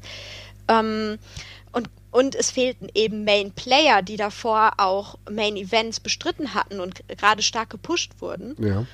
Äh, und da fand ich das besonders spannend, dass irgendwie der Staffelstab da ausgerechnet Taichi zufiel und er den aber auch einfach mitgenommen, aufgenommen hat und ähm, auch richtig super Matches hingelegt hat. Okay. Also ich merke schon, ich finde es ganz, ganz toll, dass du jetzt auch mal genau dieses ähm, japanische Wrestling, also auch New Japan, mal wieder ein bisschen reinbringst, weil ich merke schon meine, meine Zentriertheit, gerade wenn ich halt nicht ganz so viel Zeit habe, dass ich dann doch eher in amerikanischen oder europäischen Filmen unter, Gefilden unterwegs bin und deswegen ist umso besser, dass du auch mal da den Blick hast.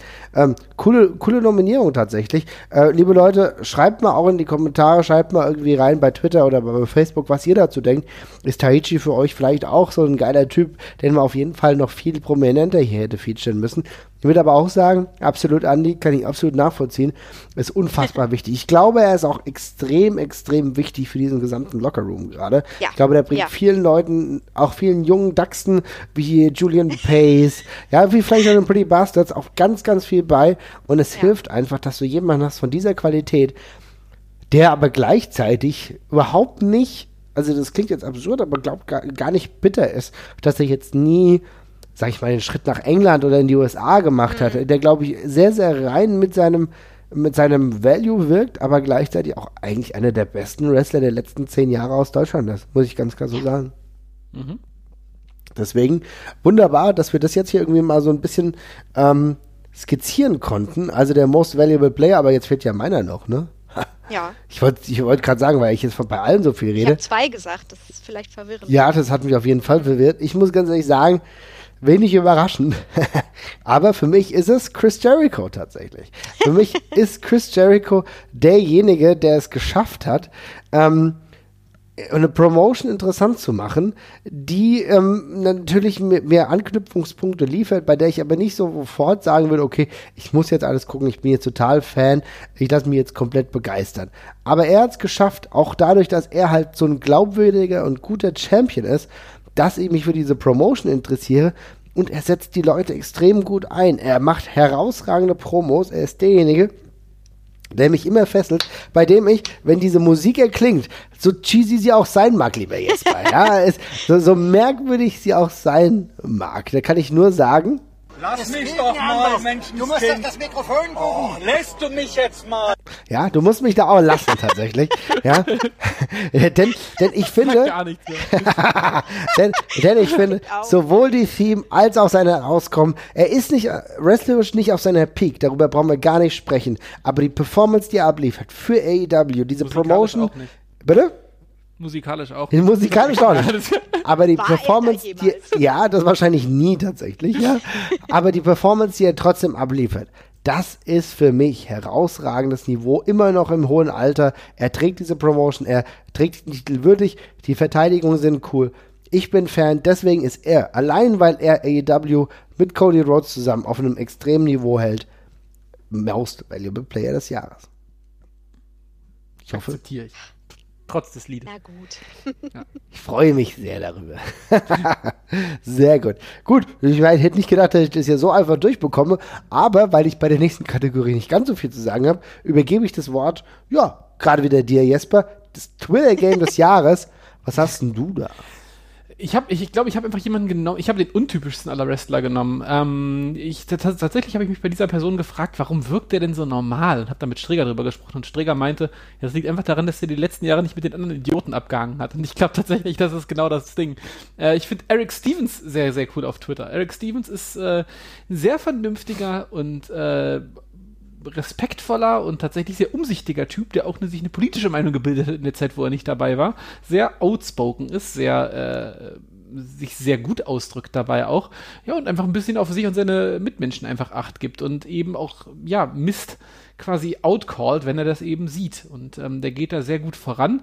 Äh, macht das mit großer Dankbarkeit allerdings auch, weil er jetzt ja eben nochmal seinen letzten Run aus, ja, Spaß quasi einmal mitnimmt, äh, Richtung äh, WrestleMania-Wochenende geht er ja nochmal mit rein, nachdem er ja wirklich völlig von der Bildfläche verschwunden war, was das Wrestling angeht und stattdessen sein, äh, ja, seine, sein Glück in der Bodybuilding oder beziehungsweise später dann allgemein Fitness-Szene gesucht hat.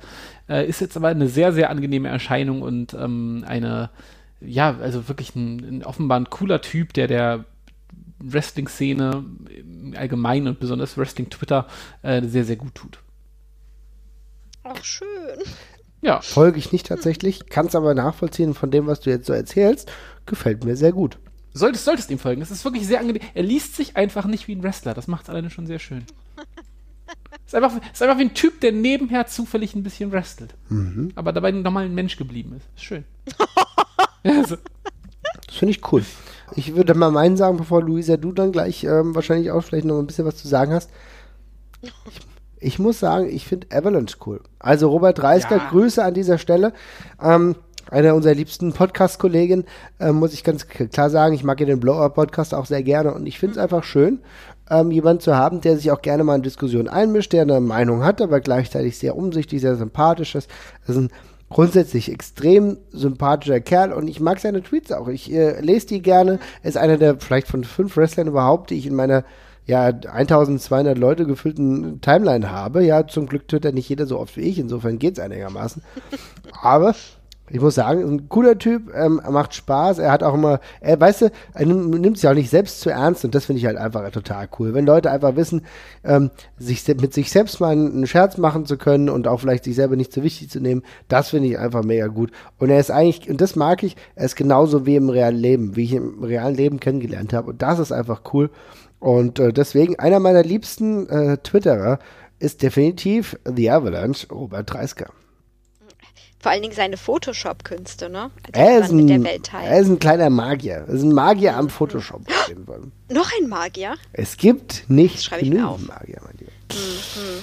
Wie sieht es denn bei dir aus? Ja, tatsächlich hatte ich auch erst überlegt, äh, Robert zu nominieren. Ähm, aber ich habe mich jetzt letztendlich doch für eine bestimmte Twitter-Instanz äh, entschieden, für einen bestimmten Moment, an den ich mich irgendwie immer noch erinnere. Und zwar gab es wohl einen Austausch zwischen, über den wir auch schon mal privat ja gesprochen haben, Adam Page und äh, muss ich das Fragezeichen mitlesen bei Trent, bei Trents Twitter-Handle? Ich weiß es nicht. Trent, Trent Beretta? Ja, Bei, glaub, mit Trent? Trent Question Mark Beretta. das ist ja grauenvoll. Äh, Meine ich. Ähm, also generell, die Best Friends sind auf Twitter ja auch äh, immer gut unterwegs. Ähm, so gut sogar, dass es auch mich erreicht, die nie auf Twitter ist. ähm, aber ich meine, nach äh, Adam Pages ähm, äh, Einzug mit auf dem Pferd gab es da einen Austausch zwischen den beiden über ihre Pferde. Ähm, und zwar hat doch Adam Page bekannt gegeben, dass sein, sein Pferd Hunter Horse Helmsley ja, verstorben war, tragischerweise. Okay, ähm, und, mhm. und daraus entspann sich dann ähm, Deep Lore, was letztendlich doch darauf hinauslief, dass es die Implikation gab, dass Trent sein das Pferd umgebracht hat oder so. Also, das fand ich auch nochmal spannend. Das war so unglaublich witzig. Die beiden hatten sich ähm, kind, Kinder Zeichnungen oder zumindest Zeichnungen auf dem Level eines Grundschulkindes hin und her geschickt. Und, und, wenn du mit Bildmaterial arbeitest, dann beeindruckst du mich ja sowieso schon mal von vornherein. Ähm, ja, und ich fand das irgendwie witzig, äh, dass die beiden mit so einer eigentlich recht belanglosen, äh, mit so einem belanglosen Aspekt äh, des Events und der, der Story dann so weggelaufen sind, einfach und ihr eigenes Ding gemacht haben und so in so eine dermaßen abstruse Richtung auch noch. Ja, und daran äh, denken wir heute auch immer noch. Also Hunter H äh, Horse Helmsley ist immer noch in unseren Gedanken auch da. Er hat, er hat auch ein, es gibt auch eine, es gibt auch eine sehr schöne zweite Interaktion zwischen die, ich weiß nicht, ob ihr die Moondoggy Story kennt. Nee. Ähm, Hangman Page hat mal erzählt, dass er du Trent Sau. In, in, in, in, jeder Interaktion, die er die sie zusammen hatten, in jeder sozialen Interaktion hat er ihn immer, hat er ihn nie mit Namen angesprochen, sondern er hat ihn einfach immer nur Moondoggy genannt. und er sagt, ich mache das jetzt seit langer Zeit und Trent hat darauf nie reagiert oder es hinterfragt. Und er hat gesagt, ich, be ich, beende hiermit mein soziales Experiment und ich weiß nicht, was ich gelernt habe. und, Trent, und, Trent, und, Trent, schreibt drunter, no, wait, really? Und Und Hangman Page bestätigt das nochmal. Also offenbar hat Trent nie was dabei gedacht, von Hangman Page über Jahre offenbar einfach nur Moondoggy genannt zu werden. Vermutlich gedacht, ja, wird schon irgendeinen Grund haben, dass er das tut. Ich weiß auch nicht, ob man, ob man jetzt tatsächliche soziale Experimente ausgerechnet mit Trent Beretta machen sollte. Ob der so ein, Fort also ob man da dieselben Maßstäbe anlegen kann. Das weiß ja. ich naja, gut, aber ich merke schon, ich habe hier in ein Wespennest gestochen. Was da jetzt bei rumkommt, äh, haben Teile meiner selbst haben mich verlassen, tatsächlich. Ich weiß auch nicht mehr genau, welche Story ich hier gerade gehört habe, aber ich merke, ich bin nicht so tief im Twitter-Game, im Wrestling-Twitter-Game ja wie ihr, so, ja. ich kann es ja gerne mal schicken, oder ich meine, ihr habt ja Twitter, dann könnt ihr das ja auch nochmal teilen. Kleiner mhm. Shoutout. Ja, sehr gerne. Also macht das auf jeden Fall. Aber ich merke, es gibt viel zu erleben im Twitter-Land. Aber es gibt ja nicht nur positive Dinge. Wir müssen auch wieder die negativen Dinge ein bisschen näher beleuchten tatsächlich. Und, jetzt, äh, und Luisa, was willst du? Das ist die neunte Kategorie, liebe Leute. Was willst du im Jahr 2020 denn nicht mehr sehen? Ja, total easy. Würde einem einfach viel Trouble ersparen. Und zwar sind das äh, NXT-Signees in Indie-Wrestling-Title-Gefilden, Titelgefilden. Ähm, also nicht, weil, es, weil ich es ihnen nicht gönne. Es sind ja meistens auch die Leute an der Spitze, die dann gehen. Aber wir haben einfach in 2019 so, so oft gesehen, dass es im Prinzip immer Dreck ins Getriebe wirft. Im Endeffekt, wenn sich ähm, die NXT-Verpflichtungen mit den Indie-Verpflichtungen in die Quere kommen. Äh, und es bremst, finde ich, die Erzählung und die Dynamik und ähm, ja, also einfach die Geschwindigkeit auch der Erzählung mhm. in den Promotions aus. Ja, okay, das kann ich absolut nachvollziehen. Das ist ein sehr, sehr guter Punkt tatsächlich.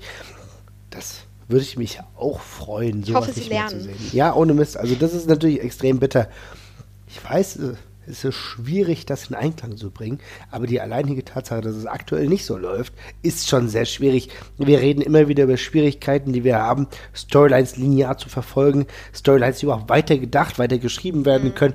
Und da ist es halt wie ein Klotz am Bein, wenn es die Möglichkeit gibt, dass die WWE kurz Zugriff auf diesen oder jenigen Protagonisten haben, um ihn dann abzuziehen, damit Storylines halt nicht mehr in diesem Maße existieren. Kann ich absolut nachvollziehen, finde ich einen sehr guten Punkt von dir.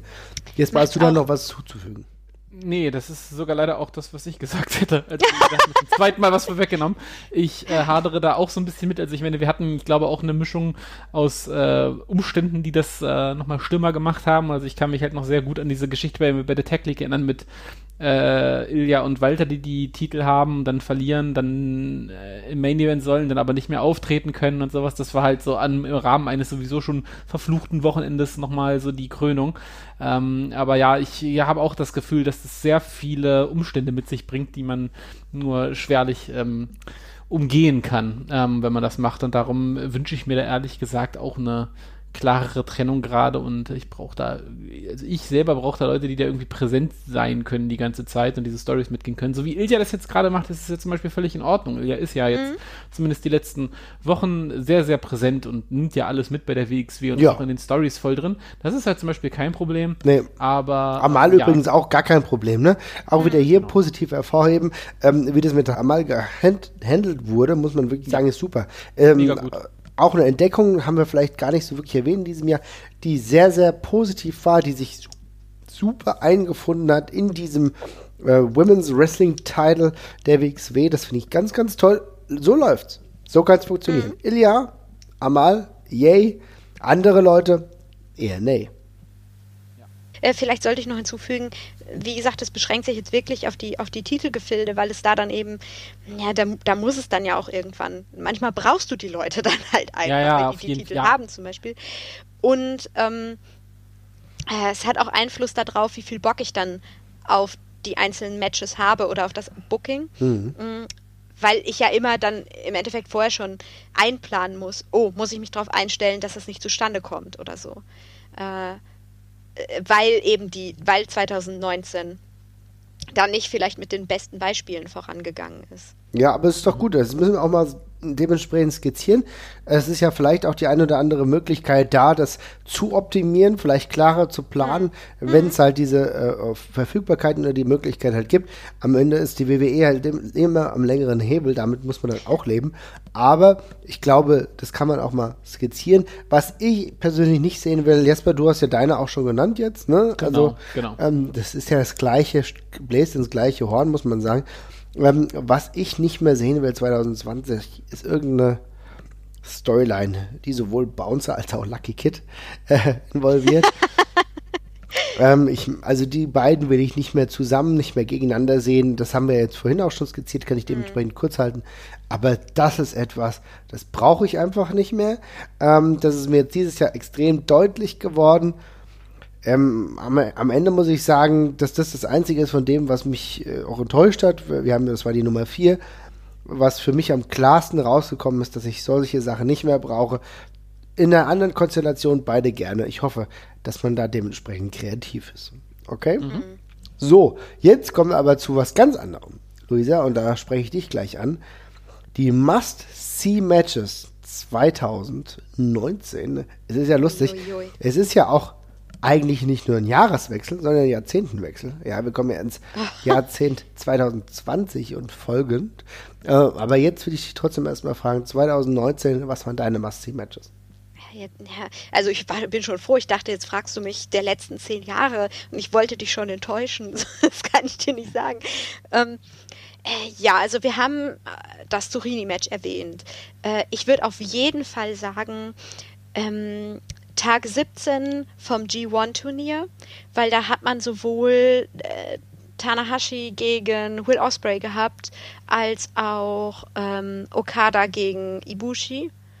Und das waren beides hammerharte Sachen. Also die auch irre irgendwie, die armen Menschen im Publikum, was die alles aushalten müssen. Ähm, das würde ich sofort empfehlen. Und ein Match, das ich auch das später nochmal vorkommen will. Deswegen will ich das jetzt nicht spoilern. äh, aber generell eigentlich beide Wargames-Matches von Wargames dieses Jahr. Oh, aha, aha, aha. Mhm. Ja, okay, verstehe ich. Alles klar. Also das heißt, äh, die beiden oder hast du sonst noch was? Die Liste ist, also die Liste ist sehr lang. Aber das waren so meine Tops. Mhm, okay. Jasper, wie sieht es bei dir aus? Ähm, ja, ich habe tatsächlich drei an der Zahl. Ich mhm. nehme als erstes mal eins. Ähm, ich bin, ich gucke selber nur sehr sporadisch DDT ähm, und ärgere jedes Mal, wenn ich dann DDT gucke, frage ich mich eigentlich, warum ich das so wenig gucke, weil ich es dann irgendwie doch immer so geil finde eigentlich. Ähm, dann nehme ich jetzt das Match, was, ja, ich glaube, das, äh, das wird auf vielen Kritikerlisten noch sehr weit oben landen und das ist äh, Takeshita gegen Endo. Ähm, mhm. Im Sommer war das, bei Peter Pan hieß die, war die Show, glaube ich. Ähm, fantastisches Match, also vermutlich auch für super viele Leute interessant, weil ich kann mir immer noch vorstellen, dass auch viele von unseren Hörern da beide überhaupt nicht von kennen. Die sind jetzt dabei, also gerade Takeshita ist auch noch sehr, sehr jung. Ich glaube, der ist auch 24 oder sowas. Was übrigens völlig okay ist, wenn ihr es nicht kennt, aber wenn er es mal ja. vorschlägt. Genau, also äh, nee, nee, auf jeden Fall. Also ich, ich bin da auch kein Experte bei DDT, auf gar keinen Fall. Und das sind jetzt auch beides keine Wrestler, die man sonst irgendwie jetzt im japanischen Raum über die, auf die man zwangsläufig mit der Nase gestoßen wird, jetzt wie ein paar andere Stars bei New Japan beispielsweise oder dergleichen. Aber ich glaube, wenn man dieses Match sieht, dann ähm, wird man sehr, sehr überrascht davon sein, dass zwei Wrestler, die man vielleicht auch nicht kennt, so extrem gut sind und so weit sind, ohne dass man jemals was davon mitbekommen hat. Ähm, ist ein relativ klassisches Match, vielleicht dafür auch nicht so ganz stellvertretend für das, was DDT sonst so macht. Ähm, also sehr ernst erzählt und sehr sehr technisch und sehr hart geführt, aber in diesem sehr hart geführten Stil eben absolut perfekt durchchoreografiert, richtig gut. Ähm, ich glaube, das nimmt, also mi mir ging es zumindest so, auch ohne eine große, ohne großes Vorwissen von den Geschichten und dergleichen, äh, steht das sehr gut für sich und wirkt sehr gut und ähm, würde ich da, würde ich sehr empfehlen. Ansonsten habe ich noch äh, Thatcher gegen Ishikawa vom Ambition-Turnier dieses mhm. Jahr, ein Superfight. Mhm. Äh, einfach, weil ich nochmal was anderes mit draufsetzen wollte, also was wirklich nicht nur klassisches Wrestling ist per se, sondern eben, ja, diesen Shoot-Style, der ja gerade so ein bisschen rekultiviert wird. Ähm, Thatcher sowieso super, gar keine Frage. Und mit Ishikawa dann eben einen der absoluten Pioniere der ganzen Geschichte hat man noch mit dabei. Das ist, glaube ich, äh, für jeden, der mal ein bisschen was anderes sehen möchte, auch nochmal eine ganz großartige Sache. Und ansonsten äh, gedacht, ich nehme auch eins von diesen zahlreichen Dream Matches drauf, die dieses Jahr passiert sind. Und das war für mich, ja, Moxley gegen Ishii tatsächlich bei New Japan Pro Wrestling. Ähm, war für mich so ein bisschen Fragezeichen, wie cool äh, Moxley aka Ambrose äh, den Weg wieder quasi zurück ins Indie-Wrestling findet. Äh, und dann kam dieses Match und dann war die Frage, glaube ich, relativ schnell geklärt, dass der immer noch gehen kann. Sehr gut. Und ähm, tolles, tolles Match. Ich glaube, werden die meisten auch schon kennen, wenn nicht, sehr, sehr gerne nachholen. Ist schön hart geführt, schönes Geballer und äh, zwei sehr unterschiedliche Wrestler trotzdem, die sich auf einer auf eine sehr schöne Ebene treffen in dem Match. Ja. Jesper, ich sehe, du, du magst es gerne hart. ja, ja, ja. Okay, alles klar. Ich würde einfach sagen, ich setze jetzt hier wieder an, äh, weil ich glaube, da kommt keine weitere Frage. Aber so meine drei Matches ähm, dieses Jahr, es ist natürlich schwierig. Es ist sehr, sehr schwierig, denn ich muss natürlich auch persönlich irgendwie ein bisschen eine Nuance reinbringen. Deswegen würde ich auch auf jeden Fall sagen, dass Walter gegen Pete Dunn bei NXT New York allein auf dieses, aufgrund dieses Faktors beide schon lange gekannt, dann auf dem, auf der großen Stage ein super Match abgeliefert, war für mich eines der drei Matches, die ich hier richtig toll fand. Ich weiß, was die leisten können. Das ist jetzt nichts Neues. Aber dass sie es halt auf dieser Stage machen, fand ich cool. Die Crowd Reactions waren anfangs ein bisschen äh, reduziert. Am Ende sind sie dann alle mitgegangen. Das fand ich gut. Dann Thatcher gegen Bobby Guns. Du hast ja vorhin, Luisa, den zweiten Tag ähm, der mhm. World Tag Team League angesprochen. Da ist es zwischen den beiden passiert richtig gut. Timothy Thatcher, man merkt, er ist einfach einer der most valuable Player der WXW, hat richtig gut abgeliefert, zusammen mit Bobby Guns. Ich glaube, es ist auch für Bobby Guns Karriere ganz wichtig, dieses Match. Richtig, richtig grandios. Ich kann es jedem nur empfehlen, sich mal anzugucken. Und dann muss ich sagen, das ist jetzt so die obvious choice, mehr, mehr oder weniger, von den vielen, die es aber in diesem Jahr gab. Und das war ähm, Best of the Super Juniors, äh, Tag 15 ähm, von New Japan. Will Osprey gegen Shingo Takagi, 33 Minuten. Ich hätte nicht gedacht, dass ich 33 Minuten aushalte. Ähm, aber die beiden, richtig geil. Will Osprey ist äh, wirklich ein herausragender Wrestler, so merkwürdig er manchmal sein mag oder so, so merkwürdig sein Twitter-Game auch manchmal ist. Ich muss ja sagen, er hat sich wirklich gebessert. Das war früher wesentlich ja. schlimmer. Ich habe nicht das Gefühl, dass er irgendwie böse ist, aber ich habe manchmal das Gefühl, dass er manchmal ein bisschen blöd ist. Äh, oder zumindest. das kann gut sein. Ja, aber ist äh, wirklich ein, ich glaube, ein netter Kerl so. Ähm, denkt manchmal halt zu wenig nach, wenn er twittert. Ich bin aber froh, dass es zum Beispiel keine relativ wenige Fußballer gibt, äh, die twittern, weil dann wäre das Ganze noch viel schlimmer. Aber Will Osprey ist auf jeden Fall einer, der dieses Jahr herausragend performt hat. Ja. ja? Und mit Shingo Tagagi dieses Match zu haben in 33 Minuten, herausragend geil. Ich habe mega Spaß gehabt. Ich sehe auch Will Osprey sehr, sehr gerne live, muss ich sagen. Mhm. Ja, das sind, ich, der wird auch nicht langsamer, ne? Also. Nee, nee, ich weiß nicht, was mit ihm los ist. Jetzt der nächste, der, der nächste große Schritt muss bald kommen, kommt ja vielleicht auch bald. Äh, wir biegen ja gleich in äh, Wrestle Kingdom ein. Da kann ja auch einiges passieren. Aber es ist auf jeden Fall derjenige, der 2019 einen großen Schritt gemacht hat. Ihm stehen die Tore offen, aber ich muss echt sagen, ich ziehe meinen Hut davor. Hm. Kommen wir jetzt zu dem, ja, was nicht so gut lief dieses Jahr. Also wir wechseln uns da immer ab. Nummer 11 der Vollidiot oder die Vollidiotin des Jahres. Und äh, Luisa, wen hast du denn? Ja, also Jesper wollte ja nominiert werden. Ähm, deswegen, nein, Scherz. Vorsicht. Äh, oh, der Podcast endet an dieser Stelle. Ja, ich glaube auch noch ein Schluss hier. Äh, nein, äh, du, du hast, äh, wir haben jetzt schon ganz viel über Twitter Game gesprochen äh, und ich habe als Vollidiot des Jahres tatsächlich äh, Seth Rollins äh, nominiert. Äh, ich glaube, ja, generell gute Wahl tatsächlich, ja. 2019. Mhm. Hm? Wie bitte? Gute Wahl tatsächlich. Ja. gute Wahl für den Vollidiot, ja. Ähm, weil ich, also ich glaube, das beschreibt ihn auch einfach sehr gut, äh, gerade dieses Jahr. Äh, ich, weil ich glaube eigentlich nicht, dass das unbedingt jemand ist, würde ich jetzt nicht so einschätzen, als wirklich einen intriganten, ähm, ein intrigantes Arschloch oder so. Aber glaube ich auch nicht immer so der bedachteste von allen. Und jetzt könnte man natürlich, ähm, ach genau, es, es, gab natürlich den riesen äh, Twitter-Streit zwischen ihm und Will Osprey über äh, ähm, Indie-Wrestling. Aber eigentlich hat sich äh, Seth mit allen angelegt, äh, wenn man ihm ein bisschen Grund gegeben hat. Äh, und ja, ich glaube, dass man könnte jetzt natürlich argumentieren, dass das Ganze auch nur Vorarbeit war für den Heel-Turn, der jetzt frisch passiert ist. Aber ne, man kann, man, man kann. Äh, oder man könnte halt einfach sagen, bitte denk doch vorher nach, bevor du Dinge schreibst, bevor du eskalierst.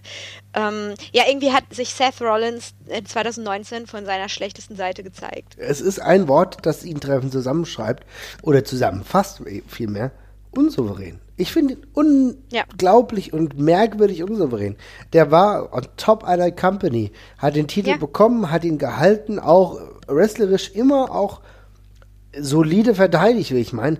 Aber äh, wie souverän er ist, das muss ich sagen, da, also da, wie jemand, also wie ein 15-Jähriger, der jetzt gerade 13 Pickel im Gesicht hat und nicht weiß, ob er, ob er die äh, zwei Jahre ältere Frau ähm, ansprechen soll, ob die mal gemeinsam tanzen gehen. Genauso hat er gewirkt und das verstehe ich nicht. Er muss doch mal ein bisschen selbstsicher in seinen Aktionen sein.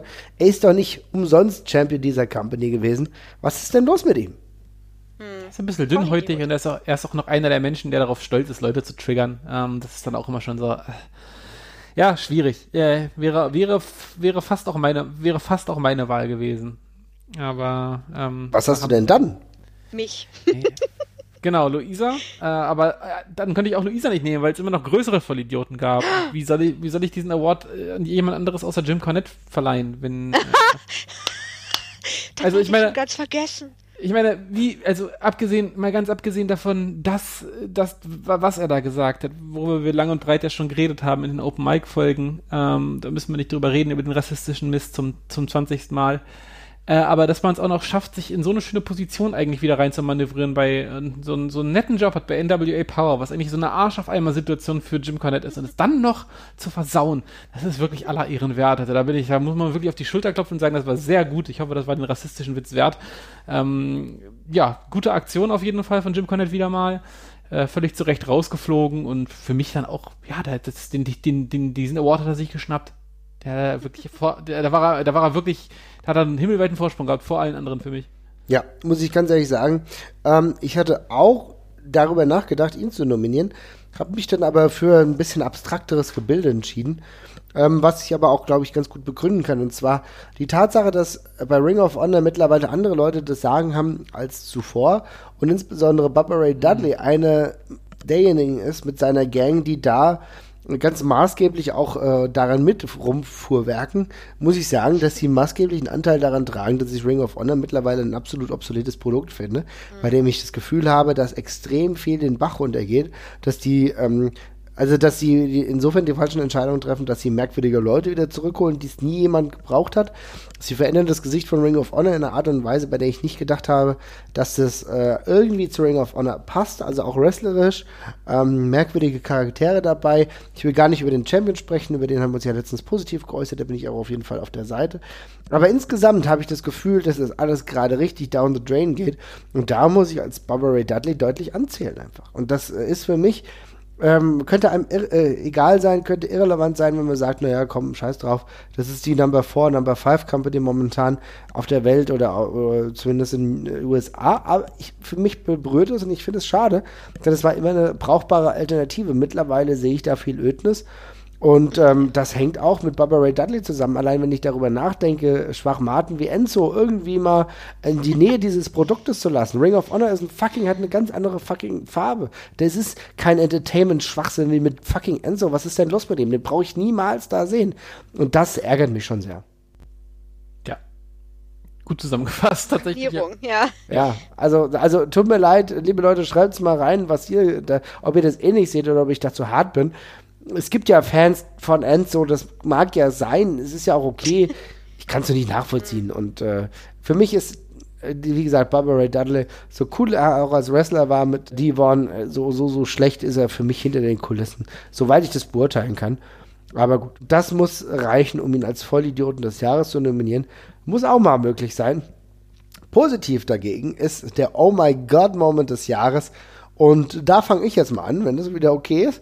Ich habe eben ja, schon genau. geredet und dann rede ich nochmal. Und zwar war das die Realisierung, naja, dass Walter plötzlich in einem WWE-Ring stand. Auch wenn es ein NXT-OK-Ring war. Aber ich muss sagen, wir haben immer und lang und oftmals darüber gesprochen, kommt es mal so, wird es mal Zeit, ist es überhaupt sein Ding? Sollte er das tun? Und plötzlich stand er bei dem, ich weiß nicht, ob es beim ersten, ich glaube, es war beim ersten NXT äh, UK Pay-Per-View, ähm, stand er plötzlich im Ring, ähm, das Licht ging an, die Musik, seine originale Musik, die wir aus der WXW äh, kannten, ging an. Und wir haben gedacht, holy fucking shit. Und gleich in Main Event eingesetzt, gleich ganz oben. Am Ende der Show, das war für mich einfach ein holy shit Moment, weil ich sowas mal wieder live erlebt habe dass die Transition von der WXW hin zu einer Major Promotion stattgefunden hat. Das war schon ziemlich geil, muss ich sagen. Mal war mein persönlicher Oh my God Moment, auch wenn ich weiß, dass ich die Auswirkungen ziemlich differenziert einschätze. Ja, aber trotzdem, es war schon ein, äh, ist auch für mich immer noch erfüllt dann ja auch mit ein bisschen, ja, ich bin stolz auf, ja, doch sagen wir mal stolz auf die, äh, auf das, was Walter, was Walter geleistet ja. hat. Ja, ich finde stolz immer so komisch, weil es klingt immer so, als hätte man selber was gemacht. ja, ich habe nichts gemacht, außer auf der Couch gesessen. Ja. Das nee, ganz laut gerufen. Ja, genau. Man kann ja auch stolz auf jemand anders sein. Das ist in dem Fall so, es hat er sich auf jeden Fall redlich verdient, möge er all das Geld dieser Welt verdienen äh, und all die und all die Recognition bekommen, die, ja. die, die ihm als Wrestler auch zusteht. Und das äh, ist dann auch schon ein Stück weit rührend tatsächlich, dass man ähm, da von Anfang an so quasi mit dabei gewesen ist bei dem Weg und der da jetzt auf ganz großer Bühne nochmal seinen absolut wohlverdienten Applaus da bekommt. Und ja, auf jeden Fall. Mhm. Ich hatte auch einen ähnlichen Moment. Wo war er jetzt? Survivor Series? War er doch war auch im NXT-Team genau. oder so? Recht kurz, aber ja. Ja, kurz. Ja. Aber ihn überhaupt da zu sehen, hatte ich auch noch mal so einen Moment. Ja, ist äh, wirklich obwohl, absurd.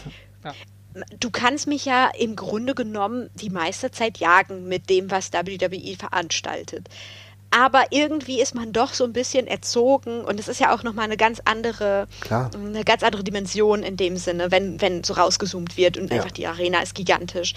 Ähm, und dann da Walter einfach stehen zu sehen, hatte ich auch so einen kleinen Moment, wo ich so, ich konnte das überhaupt nicht, irgendwie war das so, als würde ich zwei Bilder sehen und die gingen nicht so richtig übereinander. Aber äh, es ist die Realität und das war schon irre und ja. das ging mir damals auch genauso in, äh, in de, im NXT-Debüt. Ja, ja man, muss, man kann da ja auch dazu stehen, wie man möchte. Es wäre aber halt eben auch blind, davor die Augen zu verschließen, dass das vom Mainstream-Appeal her das Höchste ist, was man erreichen kann. Und das ist wie bei einer Band, die man schon mal gesehen hat, die als irgendwie für 50 Leuten gespielt hat. Ich muss selber keine Stadionrock-Konzerte mögen, aber wenn das diese Band dann geschafft hat und irgendwie mhm. vor 70, 80.000 Leuten auftritt, dann ist das auch einfach bewundernswert und ähm, so ist es, genauso ist es in dem Fall auch. Ja, ich mag diese Art, äh, diese Art der Differenzierung, die du hier vornimmst. Ich glaube, genauso kann man das beschreiben. Es war einfach ja. was Magisches und es war etwas, ja, was natürlich auch in mir ausgelöst hat. Du hast eben gesagt, Stolz, ja, kann man stehen, wie man will, aber ich meine, wir haben alle den Werdegang seit Beginn dieser Karriere zumindest in der WXW miterlebt, close miterlebt, intensiv miterlebt und wir haben gemerkt, es geht weiter. Und irgendwann ist es auch mal gestoppt, wir haben darüber äh, geredet, ja, welche Anpassungen müssen jetzt passieren? Ne? Von Big Daddy Walter hin zu Walter mit Großbuchstaben, ja. Und das ist doch, das ist doch eine coole Entwicklung. Ringkampf etabliert und so weiter und so mhm. fort.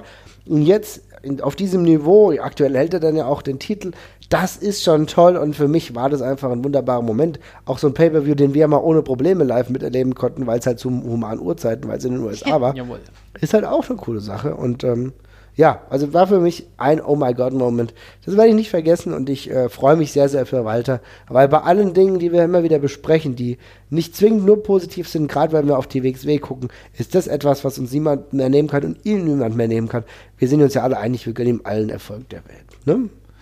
Ja, dann schnapp ich mir gleich, dann schnapp ich mir gleich den Ball, weil du redest über jemanden, der in die, in die WWE reingeht. Ich rede über jemanden, der rausgeht. Ähm, diese ganze AEW-Geschichte, die haben wir ja schon alle sehr lange mitverfolgt und das hat sich ja auch lange seinen Weg gebahnt und dann gab es ja sehr lange Gerüchte darüber, welcher vielleicht da äh, welcher WWE-Wrestler da vielleicht jetzt äh, Ship-jumpen könnte und ja. rübergehen könnte und sowas. Und lange Zeit hing es ja so, also ich fand es hing ja so lange Zeit ein bisschen in der Schwebe, ähm, ob da wirklich jemand den ersten Schritt machen würde und gehen würde und vor allem, wenn das jemand tut, ob das wirklich jemand ist, den man auch nur annimmt als Top-Player bezeichnen könnte. Da hatten wir so ein bisschen die Vorarbeit von Chris Jericho, dass der dann dabei war, war schon nicht mehr so wahnsinnig überraschend, weil der schon diesen New Japan-Gig hatte und man schon wusste, okay, der kann sich das offenbar nochmal vorstellen.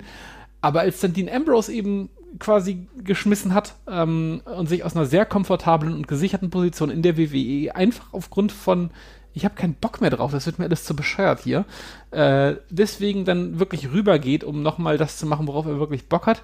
Das war dann schon so der Moment, wo man der dem Ganzen nochmal eine andere Ernsthaftigkeit, ein anderes Level gegeben hat, finde ich. Und das war dann auch nochmal krass zu sehen, als er wirklich debütiert ist.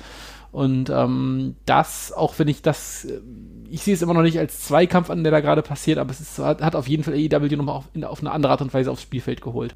Hm. Ja, sehe ich ganz ja, genauso. Legitimiert auch, ne? Ja. Ja, legitimiert ist ein sehr guter Ausdruck, ja. ja. Luisa fandst du auch grandios, oder? War irgendwie sp schon spannend, ne? Ja, ich bewundere einfach immer total, ähm, dass der Switch irgendwie funktioniert wieder zurück. Also ich meine, er sieht jetzt anders aus, er hat einen Bart, ja. ähm, ist wesentlich breiter als äh, John Moxley es jemals war. Er ähm, wrestelt in Tights. Das ist auch er wrestelt in Tights, wilde Sachen, aber trotzdem ähm, gibt, wird einfach sofort angeknüpft wieder. Also ähm, dass dieser Switch doch also ich habe ich hab manchmal die Schwierigkeit, je nachdem, unter welchem Namen ich die Leute auch zuerst dann kennengelernt habe, ähm, das so mitzumachen, wenn, wenn ein Gimmickwechsel stattfindet oder halt ein, ein Ortswechsel stattfindet und dementsprechend auch der Name gewechselt wird. Äh, aber äh, für mich besteht da überhaupt gar keine Frage, dass wir äh, John Moxley sehen und nicht Dean Ambrose. Mhm. Und ähm, das aber auch völlig fraglos einfach, das passiert halt einfach. Da ist er wieder äh, aber auch mit so einer Präsenz, so, weiß ich nicht. Also ich, ich habe mich einfach richtig gefreut. Ich finde, man sieht ihm jetzt auch an, er ist ein bisschen er ruht mehr in sich so. Also es scheint meine, ihm doch wieder mehr Spaß zu machen. To total, ich meine, muss ich das halt auch mal geben. Der Typ ist jetzt, ich glaube, der ist hat, wann hat der, wann hat der bei der WWE, wann ist der, wann ist der offiziell raus? Ich glaube im, im Anfang des Jahres irgendwann. Ne? Also Royal Rumble war, glaube ich, noch dabei und dann müsste es so gegen. Es ging aber Ach, ja, stimmt, schnell, ja. ne? Ja, wir haben, ja, wir haben nee, wir haben ja noch bei, bei WrestleMania quasi seinen Abschied gesehen, bei dem, bei dem Raw danach. Also es müsste ja im April dann gewesen sein. Und es ist jetzt Dezember und er hat inzwischen irgendein Match schon bei AEW gewrestelt, wo er sich in irgendein so Spinnennetz-Stacheldraht hat schmeißen lassen. Er hat gegen Ishii gekämpft und macht und hat, hat einen, hat einen äh, Young Lion bei ja. Japan entführt. Saugeil. Ja, adoptiert, war, es, adoptiert. Es, ja, das kann man drüber streiten. Ähm, auf jeden Fall äh, sehr bewegtes, sehr bewegtes und, und, und krasses Jahr und äh, schon, also wirklich Hals über Kopf alles gemacht, worauf er offenbar Bock hatte. Und ja, super. Das freut mich auch dann. Ja. Ich finde es super, weil es wirklich genau zeigt, dass er wieder zurück zu sich selbst gefunden hat. Und auch mhm, gerade in wrestlerischer genau. Hinsicht. Und äh, Jesper hat es ja wunderbar eigentlich illustriert, welche unterschiedlichen äh, Matcharten er jetzt schon vollführt hat, ähm, gegen wen er Bock hatte zu wrestlen. Und genau das macht er gerade. Er lebt sich aus. Er ist einer der wenigen AEW-Wrestler, die immer noch bei New Japan unterwegs sind. Ne? Und äh, die auch in dieser Regelmäßigkeit dann einfach noch präsent sind. Ey, mach das, wenn du Bock drauf hast macht ein Ding und das macht er einfach gerade. Unterschiedliche Matches von Clean Cut Matches hin zu Hardcore Matches. Er ist äh, sehr variabel, er will das einfach und er macht es mit einer Glaubwürdigkeit und er ist auf jeden Fall einer der Wrestler, die, Jesper, du hast es vollkommen richtig gesagt, AEW gerade extrem geholfen haben. Und da gibt's mhm. halt einfach nichts. Äh, Luisa, wen hattest du da noch? Oder was hattest äh, du? Ja, äh, als ihr mir die Liste geschickt hattet, stand da auch, ich könnte mich auch für einen Skandal entscheiden. Klar, auf das jeden ist Fall. mir dann doch leichter gefahren. Also es war natürlich auch ein Oh mein Gott Moment, einfach weil ich, was soll man da auch anderes zu sagen? Und zwar, äh, das ist ja noch recht frisch, meine ich, die ganze Geschichte mit ACH, oh, ja. die jetzt abgelaufen ist. Ähm, beziehungsweise, wie hieß er, Jordan Miles? Jordan Miles, genau, ja. Genau. Äh, und vor allen Dingen war das, hat es für mich das Rennen gemacht als Oh mein Gott Moment, was ähm, die quasi neueste Entwicklung da drin war. Also ähm, es ging ja um, um das rassistische T-Shirt-Design, mm, in das, das für ACH ja. entworfen wurde als sein Charakter in äh, WWE. Und ähm, seine Reaktion darauf. Und das Ganze ist ja dann extrem ausgeartet irgendwie. Ähm, und jetzt hat AC, äh, ihr müsst mich korrigieren, falls es da irgendwie letzte Nacht auf Twitter noch Neuigkeiten gab. Aber mein letzter Stand ist, dass ACH ähm, bekannt gegeben hat, er, er, würde jetzt aus dem Wrestling insgesamt aussteigen. Mhm. Hm, ist das ja. richtig oder gab es da noch was Neues? Ich glaube, das ist der letzte Stand. Also er hat mhm. jetzt auch sich, ich glaube, er ist seit insgesamt jetzt fast zwei Wochen weg von Twitter ähm, und reagiert nicht mehr. Also es wurde aber gesagt, also ein paar Leute haben mit ihm gesprochen, ihm scheint es gut zu gehen. Äh, aber mein letzter Stand ist tatsächlich auch, dass ähm, ja, er dann ist mit dem Wrestling. Mhm. Mhm. Ist aber vielleicht und, für aktuell auch gar nicht so verkehrt, weißt du? Ja, ja, ja, aber das meine ich eben. Also ähm, das Ganze hatte für mich angefangen mit diesem, mit dem ganzen T-Shirt-Gedöne. Das konnte ich total nachvollziehen. Da bin ich auch natürlich, äh, ich, ich habe halt kein Twitter, ne? Und ich würde das auch, ich würde wahrscheinlich auch so einen Social-Media-Kriegszug überhaupt nicht mitmachen. Aber ich konnte halt schon verstehen, wo da sein Anliegen liegt. Und ich war auch nicht unbedingt überrascht. Äh, es wurde dadurch wurde halt ein bisschen bestätigt, was generell so meine Auffassung der Abläufe und des inneren Chaos auch in der WWE mh, mm, angeht. Ähm, aber wohin das Ganze auf einmal ausgeartet ist mit diesem Ende auch für ihn, es war ja irgendwie ein bisschen, als würde man jemandem dabei zugucken, wie er langsam aber sicher verrückt wird. Und das war für mich so ein, oh mein Gott, Moment, tatsächlich. Also es fing an mit einem Skandal, aber letztendlich sein ähm, das Ausscheiden von ACH aus irgendwie dem der jeglicher Logik oder auch ähm, ja man weiß es ja nicht, ne, seiner Passion und dem, dem Wrestling-Business aber letztendlich. Ja. Äh, weiß ich nicht. Das, das fand ich irgendwie das hat mich ein bisschen umgehauen, weil ich auch nicht wusste, wie genau ordne ich das jetzt ein, wie gehe ich damit so um. Also ich muss vorweg sagen, ich bin jetzt auch nicht der aller, allergrößte ACH-Fan gewesen, sodass ich jetzt sagen könnte, mein, mein Jugendheld ist weg oder so. Aber da ist so viel so schnell in einer in einem Ausmaß passiert. Ähm, das hat auch ziemlich, finde ich, äh, viele der Diskussionen, auch der Social Media Diskussionen ähm, der letzten paar Monate beherrscht. Ne? Ja, das ist absolut richtig, da gebe ich dir vollkommen recht. Ähm, ich muss auch sagen, ich kann das verstehen, dass du halt sagst, dass es schon irgendwie absurd ist, ähm, das dann irgendwie auch mitzubekommen in der Art und Weise hm. und dann aber auch zu sehen, wie jemand sich verändert oder auch seinen Charakter irgendwie auch verändern. Ähm, ich trage das mit großer Sorge tatsächlich. Ich hoffe, ja, ja. Äh, dass es ihm einigermaßen gut geht. Ich glaube, es ist auf jeden Fall der richtige Schritt gewesen, weg von ja, Social Media zu gehen, denn ich glaube nicht, es hilft nicht jedem und es ist auf jeden Fall gut, dann lieber immer fünf gerade sein zu lassen und wenn er irgendwann mal wieder für sich spürt, dass er fit genug ist, würde ich auch fast behaupten, dass äh, Wrestling auch ohne Twitter funktioniert, um es mal ganz dreist zu formulieren. Hm. Aber wo soll man denn Feuds austragen? Wo soll man denn sich gegeneinander aufbringen? Das ist natürlich eine gute Frage, ja, aber vielleicht funktioniert ja noch der klassische Weg im Fernsehen oder so. Was? Was? Mal schauen. Ja, das glaube, halte halt ich jetzt auch für unrealistisch, aber. Ja, aber gut. Marvin kann ja träumen. Ja, ich kann mal träumen, das mache ich auch. Aber gut, ja, ich kann es auf jeden Fall verstehen. Das war auf jeden Fall dein Oh my God-Moment. Jetzt kommen wir zu einer nächsten Kategorie, die auch, äh, muss ich schon sagen, eine größere Relevanz haben kann. Und zwar die Entwicklung mit dem größten Einfluss auf die nächsten Jahre. Ähm, Jesper, was fällt dir dazu ein?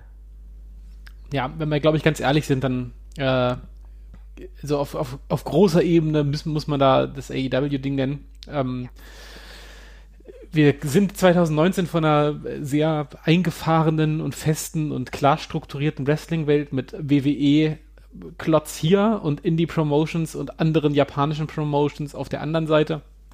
Äh, hingekommen zu einer super fluiden und schnelllebigen Wrestling-Welt mit äh, vielen unklaren Vertragssituationen, also siehe die WWE-Euro-Thematik, äh, die wir ja oft genug beleuchtet haben, aber jetzt eben mit AEW auch einen zweiten Player haben, der äh, vor allem auf finanzieller Basis einfach eine krasse Alternative ist für alle Leute. Und das schüttelt den Markt eben schon jetzt richtig durch und wird sich zeigen, wie langlebig das ist und ob diese Promotion sich irgendwie trägt.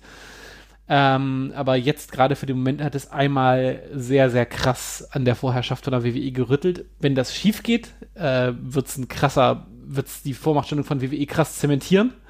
Weil ähm, das waren jetzt, glaube ich, die besten Voraussetzungen, die eine Promotion quasi haben konnte, um sich mit der WWE anzulegen, auf zumindest nicht anzulegen, aber die zumindest so ein bisschen zu challengen. Und wenn das jetzt krachen gehen sollte, ich, danach sieht es jetzt ja nicht besonders aus, aber dann äh, kippt es, glaube ich, auch ganz schnell wieder in die andere Richtung. Aber Stand jetzt haben wir eben zum ersten Mal seit langer Zeit eine relativ offene Marktsituation und ähm, das, ja, das hätte man eigentlich mal 2017 oder 2016 mal einmal sagen müssen, dass wir da mal so schnell wieder hinkommen. Also damit war in meinen Augen auch nicht zu rechnen, aber es ist gut so. Sehe ich ganz ja. genauso. Cool, dass du es ansprichst tatsächlich. Denn ähm, das hatte ich auch. Ne? Also ja, ich habe ich auch. Ich habe lang, ja, aber ist ja auch cool. Da sind wir uns mal einig. Ist ja auch mal eine geile Sache. Ich hatte nämlich lange darüber nachgedacht, lang und viel darüber nachgedacht. Mhm. Ähm, dass es ja auch noch andere Entwicklungen gibt. Wir haben, glaube ich, vielleicht auch letztes Jahr schon gesagt, na, mal gucken, was mit NXT UK so passiert.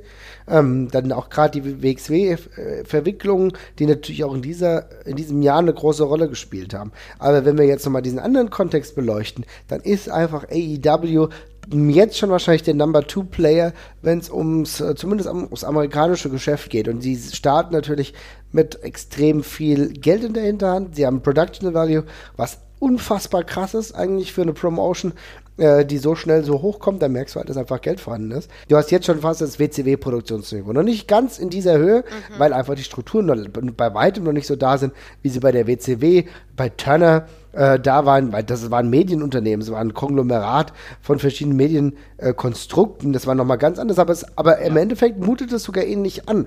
Und das Niveau schon zu haben und gleichzeitig auch eine Performance abzuliefern, ist ganz selten, gerade nach dieser kurzen Zeit. Aber wie du hast vollkommen recht, wenn das in die Binsen geht, wenn das überhaupt nicht funktioniert, danach sieht es aktuell nicht aus, aber wenn es überhaupt nicht funktioniert, dann muss man sagen, dann wird es auf absehbare Zeit wirklich keinen zweiten Option, mhm. keine zweite Option für die äh, WWE geben. Ich hoffe das sehr und ich hoffe, dass auch AEW nicht im nächsten Jahr, ich glaube, das dauert länger, aber schon in drei, vier Jahren zu einer ernsthaften Konkurrenz werden kann, wenn das sich auch irgendwann rentabel gestaltet. Weil ich weiß nicht, wie lange man Geld reinbuttern kann, ohne dass es irgendwie Geld abwirft. Hm. Ja. ja. Mhm. Nee, ich habe nur zugestimmt. Äh, erzähl. So. ja, vor allen Dingen, wenn, wenn WWE so weitermacht, natürlich. Ne? Also, man sagt ja auch immer, oder die ganze, die ganze Idee ist ja ist ja auch immer der Wettbewerb, ne? Unbedingt, ähm, der alles so antreibt. Aber ich habe vielleicht auch noch was hinzuzufügen. Jetzt äh, auf, den, auf der großen Ebene ähm, passiert ja ganz viel mit AEW und WWE. Und, und ja auch zu ne, auf einem gewissen Level, ja sogar New Japan. Ähm, das hängt ja auch mit da drin. Aber ich finde auch auf der Indie, äh, auf dem Indie-Level passiert was, abgesehen von ja von äh, den ganzen NXT-Signings. Ähm, und das hatte ich mir so als, als zweite Option für diesen Punkt, für diese Nominierung aufgeschrieben.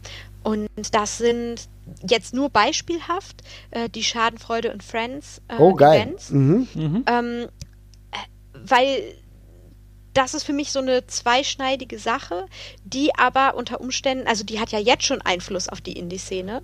Und äh, ich bin halt gespannt, wie es dann im nächsten Jahr läuft. Ich, ich sehe da halt auch ähm, Einfluss aufs nächste Jahr oder auf noch längere Zeit, wer weiß. Äh, weil auf der einen Seite, hm, es sind ja sehr exklusive ähm, Events letztendlich. Hm, auf der einen Seite finde ich das gut, dass es tatsächlich heutzutage möglich ist, dass sowas einfach aus dem Boden gestampft werden kann. Ähm, mit Leuten, die da halt Spaß dran haben, äh, die wirklich mehr oder weniger ihre Freunde einladen und da eine gute Zeit haben und sich so richtig ausleben und austoben können, was so den Wahnsinn des Wrestlings angeht, ähm, was dann überschwappt auf, auf andere Indie-Promotions, ne? wo, dann, wo dann der Topf ein bisschen umgerührt wird. Was geht eigentlich? Was kann man machen? Ne? Die setzen da ja neue Standards. Auf der anderen Seite habe ich auch das Gefühl, dass ähm, Schadenfreude Freude in Friends auch ein, ein Stück weit Gatekeeping betreibt in, auf einem gewissen Level. Dadurch, dass es so exklusive Indie äh, sind, wo du A, keine Karten kriegst ähm, und B, die ja auch nicht zugänglich gemacht werden für andere Leute. Das heißt, im Prinzip trifft sich da nur entweder die Anwohner oder die, die Creme de la Creme der Fans, so Superfans, die sich dann da stapeln. Ähm, und ich weiß nicht, ob das unbedingt so gut ist. Also das funktioniert aber leider ja gut als, als ähm, Konzept. Das rentiert sich ja scheinbar. Ich weiß aber nicht, ob, ob so eine elitäre Trennung irgendwie auch von Superfans in der Indie-Szene so schlau ist, so als Entwicklung. Kurze Weil Frage. irgendwie dadurch, dass das, dass das Wrestling-Angebot ja so gigantisch einfach groß ist mittlerweile, äh, was einfach Promotions angeht, auch auf dem Indie-Level, man kann, ne, man kann sich ja in, man kann nie alles sehen, ähm, glaube ich, äh, könnte sich da eben auch so eine, mh, na, so eine Klassengesellschaft im Prinzip ja auch herausbilden. Aber ist das so sinnig? Ist das schlau? Gerade in der, in der äh, UK-Szene, die ja auch ziemlich zu leiden hatte jetzt unter den Signings. Ne? Ja, also ist zweischneidig. Ne? Aber ich finde, ich glaube auf jeden Fall, da passiert noch viel. Und was auch immer dabei herumkommt und, und rausschwappt an, an Ideen, an Konzepten, wie die Schadenfreude in Friends äh, Events, wird auch Auswirkungen haben. Ja. Also ich, ähm, ganz kurze Frage. Ich weiß nicht, ich Ja. kann es natürlich nachvollziehen, dass man das irgendwie negativer sieht. Andererseits muss man vielleicht fragen, ist es denn nicht auch eine Option, das genauso zu machen, um überhaupt mal ein Interesse ähm, zu generieren, dauerhaft aufrechtzuerhalten, bevor ich mich zu schnell zu weit öffne und es dann variabel wird? Total. Ich glaube, sehe ich Total. absolut so, ja. Ich kann es nur, also äh, das trifft bei mir einfach einen wunden Punkt. Ist ja eine Sache zu sagen, wir machen das hier oldschool sozusagen vor der Zeit des Streamings und so weiter, äh, wo man ja wirklich einfach zu den Shows gehen musste, um sie zu sehen. Äh, also es sei denn, man geht jetzt zu WWE, ähm, also zu Pay-per-Views. Äh, aber ich kann es einfach nicht leiden, wenn dann das Ganze promoted wird mit wir filmen es, aber wir zeigen es euch nicht, äh, weil wir wollen, dass ihr halt herkommt. Dann ist es aber so um, nachgefragt, dass es also wirklich, ich, ich weiß nicht, wie man da Karten kriegen soll äh, ohne einen Bot. ich bin auch jedes Mal erstaunt, wie diese, wie viele Menschen es doch schaffen, eine Karte zu kaufen.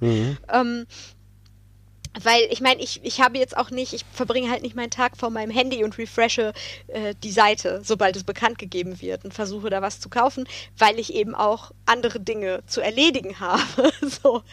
Ähm, Aber die, Ja, aber die ganze Sache steht nicht, ja, die, die ganze ja? Sache steht ja auch noch am Anfang. Also Genau, das Ding genau. ist, also ich, das, das, das, das, Ding, das Ding ist ja folgendes. Ich glaube, bei dieser ganzen Geschichte, also ich habe ehrlich gesagt, ich habe mich immer gefragt, ich, äh, wie Indie Wrestling sich noch mal neu aufstellen kann, weil das Ding ist, Mhm. ich glaube, in der Richtung mit, wir machen, wir machen Wrestling-Shows, da kommen Leute hin, dann wird das aufgenommen und das wird on demand so gut, wie es in dem finanziellen Rahmen irgendwie möglich ist, dann nochmal produziert und rumgeschickt. Ich glaube, das haben wir alles durchexerziert. Also ich glaube ganz ehrlich, so viel mehr als bei der WXW das in der Hochphase da war, da geht da nicht mehr, äh, wenn man das irgendwie in einem finanziell logischen Rahmen halten will. Und ehrlich gesagt, das ist gar nicht dumm, weil im Grunde machen sie genau das, was irgendwie bei Raves oder sowas, bei illegalen Raves oder sowas gerade passiert. Du machst, du äh, schaffst erstmal eine Exklusivität bei der ganzen Geschichte. Es ist ein krasses Event, es ist halt auch eine ein Ja, natürlich, ja. es ist auch ist davon geprägt. Ja, und wenn dann die Nachfrage irgendwann da ist, dann baust du das eben aus. Ich finde den Gedanken, etwas zu haben, was du aber nicht wieder in irgendeiner Form nachleben kannst, finde ich super attraktiv eigentlich. Ja. Weil Wrestling ist immer, ist größtenteils ein Live-Erlebnis und das ist quasi eine Abkehr davon, dass man das halt irgendwie alles festhalten muss und es passiert eben einfach nur live und bleibt auch dabei. Das hat einfach einen Ja. anderen Anspruch in dem Fall dann auch und ich finde, das ist eigentlich eine spannende Herangehensweise. also äh, wie gesagt, ich sehe auch das Positive total daran. Meine Bedenken gelten auch nicht unbedingt der, mh, den, der, den Events tatsächlich oder den, äh, den, den Wrestlern irgendwie entgegen, ähm, sondern eher, was war, es gab doch auch dieses Jahr äh, de, den großen Stress irgendwie äh, über ähm, irisches Wrestling-Twitter oder so, was auch immer. Aber ähm, die, Beziehung von, von Indie-Fans zum zu Indie-Wrestling ist generell schon irgendwie teilweise eskaliert in, in manchen Fällen.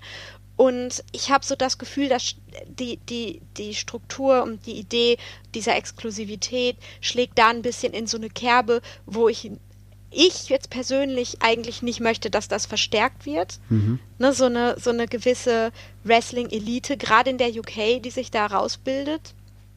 Oder Wrestling-Fan-Elite, sage ich jetzt mal. Ähm, und, und da, da gelten meine Bedenken eher so. Also ich, ich kann das total nachvollziehen. Ich finde klasse, was sie da machen. Mhm. Ich beiß mir halt auch in den Arsch, dass ich halt nicht dabei bin, weil ich will schon gerne dabei ja, sein, klar, wenn die revolutionäre äh, äh, Ideen einfach mal umsetzen so und, und einfach die beste Zeit ihres Lebens haben, scheinbar. Ja. Ähm, ich, wie gesagt, ich bin halt nur so, mal gucken, wie sich das halt auswirkt. Ne? Also ja. wie, es, ist, es ist jetzt ganz, ganz frisch. Ich dachte aber, ich führe es mal auf unter Entwicklung des Jahres. Ja, also eine Entwicklung ist es auf alle Fälle, deswegen finde ich das vollkommen legitim. Wir werden das auch weiter beleuchten. Wir werden auch gucken, dass wir dann öfter mal vielleicht doch irgendwie einen Zugriff bekommen. Vielleicht gibt es ja die eine oder andere Option, vielleicht da wirklich mal hinzufahren. Vielleicht stehen wir. Ja, Bestechungen stehen nachts um 1 Uhr auf, um ein Ticket zu holen, keine Ahnung, sind auf jeden Fall right on time.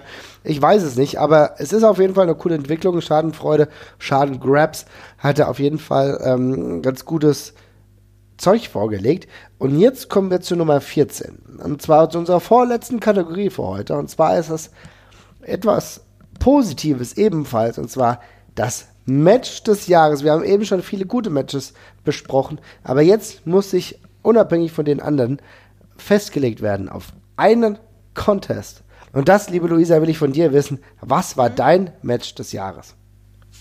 Äh, ja, äh, das geht ganz schnell. ähm, ich habe es ja vorhin schon einmal foreshadowed sozusagen. Ich habe schon, äh, hab schon ein bisschen gespoilert. Ähm, für mich war das Match des Jahres das Women's War Games von diesem War Games dieses Jahr. Na, super. Okay. Das hat, wieso, du auch? Hatte ich auch, aber ich habe noch eine Alternative. Ja, sehr Ach, gut. Dann ist ja gut. Aber sag mal, ähm, ja. Mhm. Ähm, weil von vorne bis hinten dermaßen runde Sache. Ich habe auch gefühlt alle Emotionen des Spektrums durchlebt. also das hat schon allein angefangen, ähm, wo Candice LeRae und äh, Io Shirai war, war es, meine ich? Ja, ne? Die waren doch äh, als erste im Käfig. Mhm. Ja. Ähm, was die hingelegt haben, die ersten Passports zwischen den beiden und dass sich einfach so eine kohärente Story durch das gesamte Match gezogen hat, bis dann hin zum, zum ähm, i-Tüpfelchen zur, zur Kirsche auf dem, auf dem Sahneeis, ne? Ähm, der, der Handschellenspot so dermaßen auf den Punkt durchgeführt. Also ich, ich, ich, ich bin froh, dass ähm, ich nicht gefilmt wurde, während ich das geguckt habe, weil mein Gesicht hat tatsächlich mh, alles durchlebt im Prinzip und mein Körper auch. Und das hatte ich echt lange nicht mehr. Also klar, viele gute Matches, aber meistens ist das so, wie wenn man ein lustiges Buch liest. Man liest das dann innerlich große Freude und man, man, man lacht auch innerlich über die Witze aber nicht unbedingt äußerlich. Und wenn das aber irgendwie so starke Emotionen oder eine Reaktion hervorruft, dass ich mich nicht zurückhalten kann und ein Geräusch mache oder so, selbst wenn ich alleine bei mir eine Woche später vorm Fernseher sitze, ähm, dann heißt das was für mich. Und das war eben bei dem Women's Match. Also der, muss ich jetzt auch sagen, meine persönliche Meinung, besser, viel, viel besser als das Männer-Match. Mhm. Also ich fand's ja. auch super. Also ich habe es auch gewählt. Es war eigentlich auch mit da drin. Ähm, jetzt, wie fandst du es denn? Ich fand's auch mega gut. Also auf jeden Fall, es ist nicht mein Match des Jahres, aber ich fand das sehr, sehr, sehr cool. Ähm, mit einem tollen Turn noch mittendrin und äh, mhm. eben der, der Weg schon bereitet für das, was ja jetzt äh, bei NXT mit dem Women's Title passiert ist.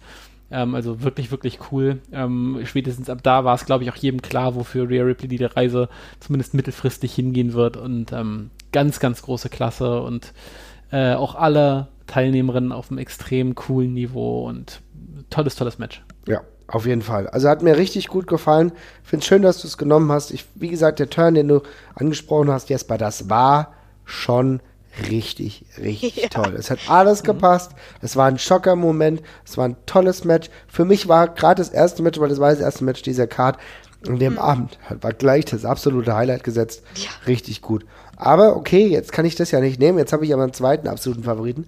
Und da muss ich sagen, Cody gegen Dustin Rhodes Ach, bei. ja.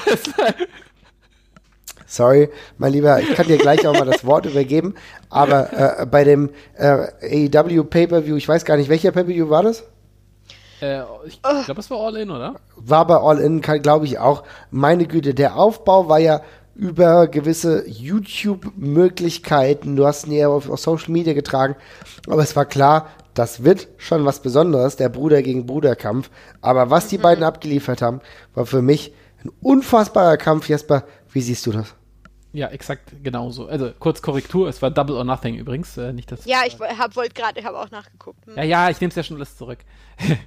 ähm, und äh, ja, aber es war ein ganz fantastisches Ding. Wir haben ja schon lange davor öfters mal den Wunsch geäußert, dass man doch bitte, bitte, bitte nochmal was mit, äh, mit Dustin Rhodes machen kann. Ähm, nachdem ja die WWE sich schon zeitweise so ein bisschen angeschickt hat, ihn nochmal anders zu präsentieren. Damals bei diesem Starcade-Event, wo er dann auch mal ohne, ohne, ohne ähm, Facepaint und dergleichen aufgetreten ist.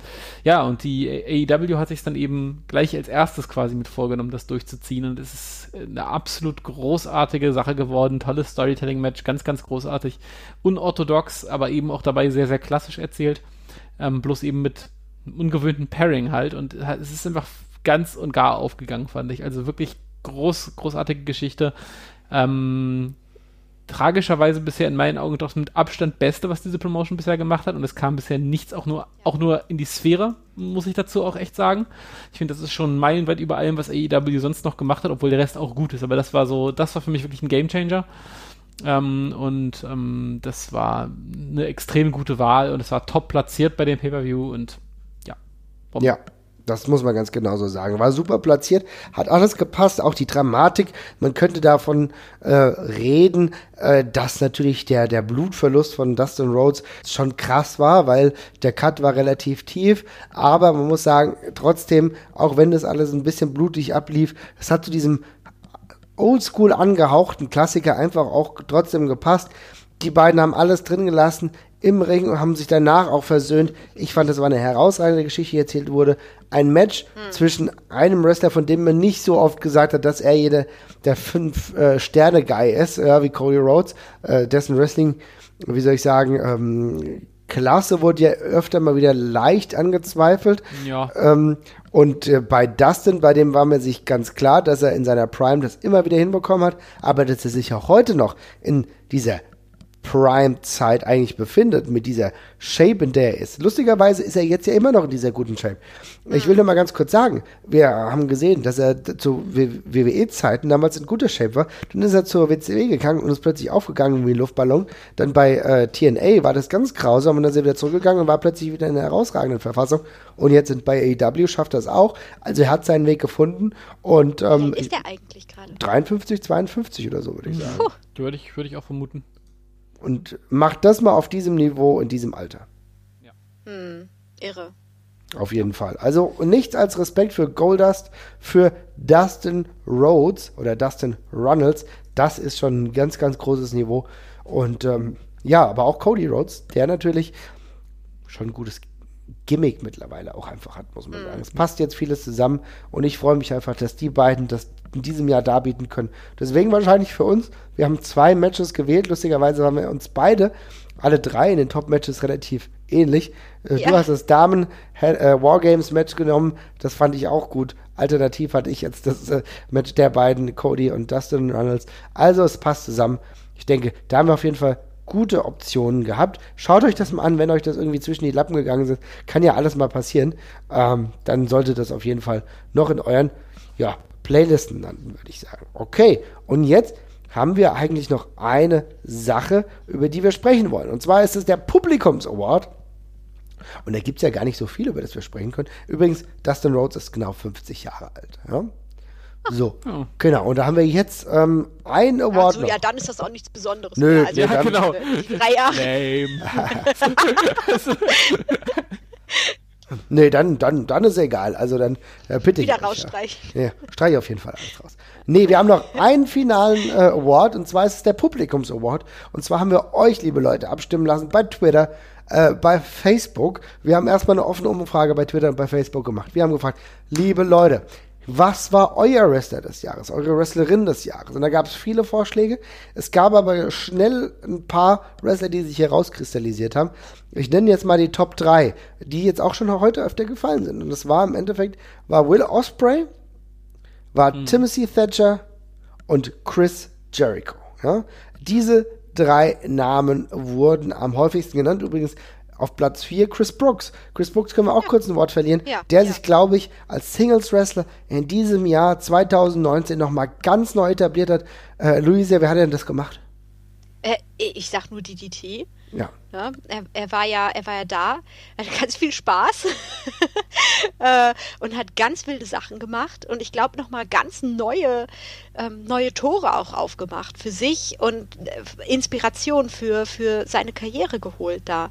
Ähm, wie kommt man, also ich hatte mal vor Jahr und Tag eine DDT-Subscription, wie kommt man da eigentlich ran? Heute? Auch ganz normal?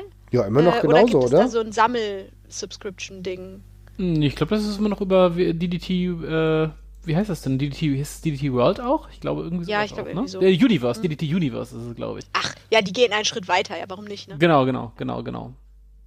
Ja, ja, also ne, kann ich auch nur jedem empfehlen. Man muss sich da so ein bisschen durchkämpfen. Das ist nicht ganz easy. Ich habe da Dinge gesehen damals, bin eigentlich, die hätte ich auch nicht gerne äh, ja. gesehen. Aber weil ich kein Japanisch spreche, musste ich mich da so ein bisschen äh, äh, selbst durchkämpfen. Aber kann ich auch nur jedem empfehlen, da generell auch mal reinzugucken. Ja, sehr gute Empfehlung. Und da hat er auch seinen Weg noch weiter gefunden, neben Schadenfreude, neben äh, Fight Club Pro, wo er auch aufgetreten ist. Das waren so die, die Punkte, wo man sagen muss, er ist immer ein uniker Wrestler gewesen. Er hat da, glaube ich, auch ein bisschen sein Glück gefunden und ist zu einem extrem relevanten äh, Top-Player geworden. Chris Brooks, Absolut. der uns schon immer früh gut gefallen hat, hat es jetzt bei uns jetzt nur auf die vier geschafft. Aber die anderen drei, ähm, er will ich auch gar nicht groß drum rumreden. Wir haben lange über Thatcher gesprochen. Ähm, über Osprey haben wir auch schon im Ansatz gesprochen. Aber wer ist es geworden? Es ist es war knapp. Bei Facebook war es noch knapper als bei ähm, Twitter schlussendlich. Aber liebe Leute, es ist Chris Jericho geworden. Chris Jericho ist euer Wrestler des Jahres. Die Gründe dafür liegen auf der Hand. Natürlich geht es nur um seine Einzugsmusik, lieber Jesper. Genau. genau. schön, schön abgerundet, oh, Marvin. Ja, ja auf jeden dafür. Fall. Es geht im Endeffekt um Look. auch, nein, es ist halt, man muss es ganz klar sagen. Ihm wurde einiges aufgebürdet, kann man sagen. Er hat diesen Titel bekommen, den, er war der allererste AEW World Champion gewesen und er ist es immer noch. Und er trägt diesen Titel würdig, er trägt diese Company auf seinen Schultern und das macht er wie kaum ein zweiter immer noch nicht abgehalftert. Wir, erinnern wir uns an äh, Hogan, der zu einer gewissen Zeit den WCW-Titel hatte. Das ist was anderes. Natürlich hat Hogan immer noch die NWO gehabt und so weiter und so fort. Aber dass Chris Jericho selbst im Jahr 2019 es noch schafft, eigene Akzente insofern zu setzen, dass er eigene Memes in Gang setzt, dass er Promos cuttet, die so crisp sind, die so viel Bock machen, diese Reaktion innerhalb des Publikums, mit denen er interagieren kann. Das ist das, was Chris Jericho einfach äh, einmalig macht. Deswegen haben wir letztens ja auch dieses Feature speziell über ihn gehabt. Hört da mal rein, wenn ihr das wollt. Aber ich glaube, das ist nicht die schlechteste Wahl, die unser Ringfuchs Universe, jetzt bleiben wir dabei, treffen konnte, oder? Luisa, was sagst du? Ähm, ja, ich wäre für Galaxy eher. Ah, die, ja, sehr gut. Von mir aus auch die, die, die Ringfuchs Galaxy. Ja, klingt, klingt auch gut. Ja, aber was, siehst du es ähnlich oder falsche Wahl? Ähm, ich? Ja. Oh, absolut. Also ähm, ich, ich konnte ja, äh, als er in, in Japan noch so verstärkt unterwegs war, mhm. konnte ich das auch total nachvollziehen, was er macht. Aber es hat mir nicht gefallen. also äh, da hatte ich ungefähr dieselbe Reaktion wie Jesper ha, ähm, sie hat auf seine Musik. Ähm, aber äh, was, was er jetzt in AEW da macht, mhm. ne? Also du hast es schon gut gesagt, der stemmt das wirklich auf seinen Schultern da viel ähm, als Champion, aber auch als treibende Kraft dahinter. Äh, und das merkt man. Also ganz große Klasse. Und das Einzige, was es für mich so ein bisschen wenn trüben würde, aber das muss mir vielleicht auch noch mal einer erklären, was war mit Trump Jr.? Der war in seinem Podcast. Auch. Ja, ja. Gut, Weil, äh, okay. Das, du weißt schon, Controversy creates cash und da kann man auch mal den Sohn von einem Faschisten einladen. Das ist schon in Ordnung. Cool. Hm, ja, cool. ja, also das wäre vielleicht. Ending on a high note. Danke.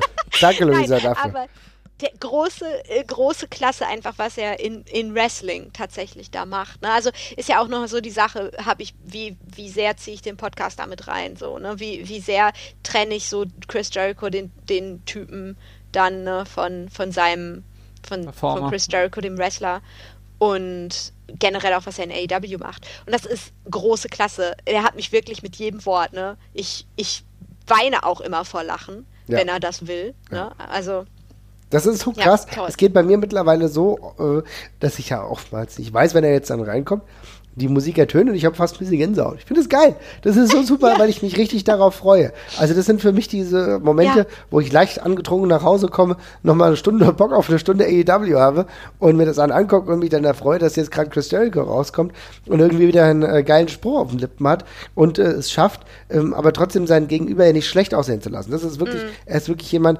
der auf einem Niveau momentan immer noch interagiert, dass er sein Gegenüber immer besser macht. Das habe ich jetzt auch mit, ja. äh, äh mit, mit Jungle Boy, ja, habe ich das auch gesehen. Das hat auch äh, funktioniert. Also das ist einfach eine coole Sache. Jesper, du siehst trotz der musikalischen Differenz ja, zwischen uns. Äh, ja, ja, auf jeden Fall. Also ich äh, völlig logische Wahl. Äh, sich nochmal so neu zu erfinden zu dem Zeitpunkt und so eine tragende Rolle zu spielen, das ist ein kluger Karriereschachzug gewesen und das ist dabei auch sehr unterhaltsam. Also ich kann das völlig nachvollziehen und ähm, ich hätte Thatcher drüber gesetzt, aber mhm. völlig, trotzdem völlig, völlig logische Wahl und ähm, ja. ja. Spannend aber auch, ja. Ähm, wenn ich da kurz reingrätschen darf als Abschluss, äh, ich weiß nicht, als Abschluss. Ja, genau, Logo. Mhm. Ähm, dass, wenn man sich jetzt die, äh, die Nominierten da anguckt, die Top 3, völlig unterschiedliche Gestalten, ne? Ja. Also, ja, ja. Äh, ist jetzt nicht so, als, als hätte 2019 irgendwie eine Sache zu bieten gehabt oder so. Also auf ganz unterschiedlichen Leveln ähm, des, des Angebots auch äh, und auf ganz unterschiedlichen ganz viele unterschiedliche Stile, ganz viele unterschiedliche Persönlichkeiten auch so an der an der ähm, Vorfront da so unterwegs waren, finde ich schon toll. Ja. Also das, da hat man doch Bock, oder? Auf also, jeden Fall. Ja. Es, ist, es, ist, es zeigt gute Zeichen für 2020, wenn mhm. wir jetzt schon sehen, dass mit Timothy Thatcher jemand, der aus dem europäischen Wrestling ähm, hauptsächlich auch aus diesem Bereich wahrscheinlich von vielen gewotet wurde. Du hast wohl Osprey gehabt, der die äh, Japanophilen sehr angesprochen hat, ja, glaube ich. Aber natürlich auch da die Brücke zwischen dem europäischen Wrestling ganz gut, ähm, ja, hinbekommt. Und dann hast du natürlich Chris Jericho jemanden gehabt, der es auch geschafft hat, äh, dem Wrestling aus den USA, aber auch dem Weltwrestling, sage ich mal, seinen Stempel aufzudrücken. Ganz unterschiedlich, so wie hoffentlich auch unsere Hörerinnen und Hörer sind, so wie ich das gerade mitbekomme. Ich freue mich auf 2020. Liebe Leute, vielen Dank, dass ihr mitgemacht habt. Wir hatten irgendwie über 100 Leute, die dann Bock hatten, abzustimmen. Das war eine richtig geile Angelegenheit, gerade für die Kürze der Zeit. Wir haben das roundabout 24 Stunden laufen lassen. Schreibt auf mhm. jeden Fall mal uns, was ihr denkt. Und äh, liebe Leute, liebe Luisa, lieber Jesper, es hat mir sehr viel Spaß gemacht 2019. Es kommt das Jahr 2020, aber ich danke euch sehr, dass ihr mitgemacht habt. Ich glaube, da kommt noch ganz viel geiler Scheiß, oder? Ja. Auf jeden Fall, natürlich. Also, bin auf jeden Fall ready. Auf jeden Fall. Ihr Lieben, macht's gut. Wir hören uns ganz bald. Bis bald. Ciao, ciao. Ciao. So, jetzt müssen wir noch weiterreden, das dauert so lang. ah. Ciao.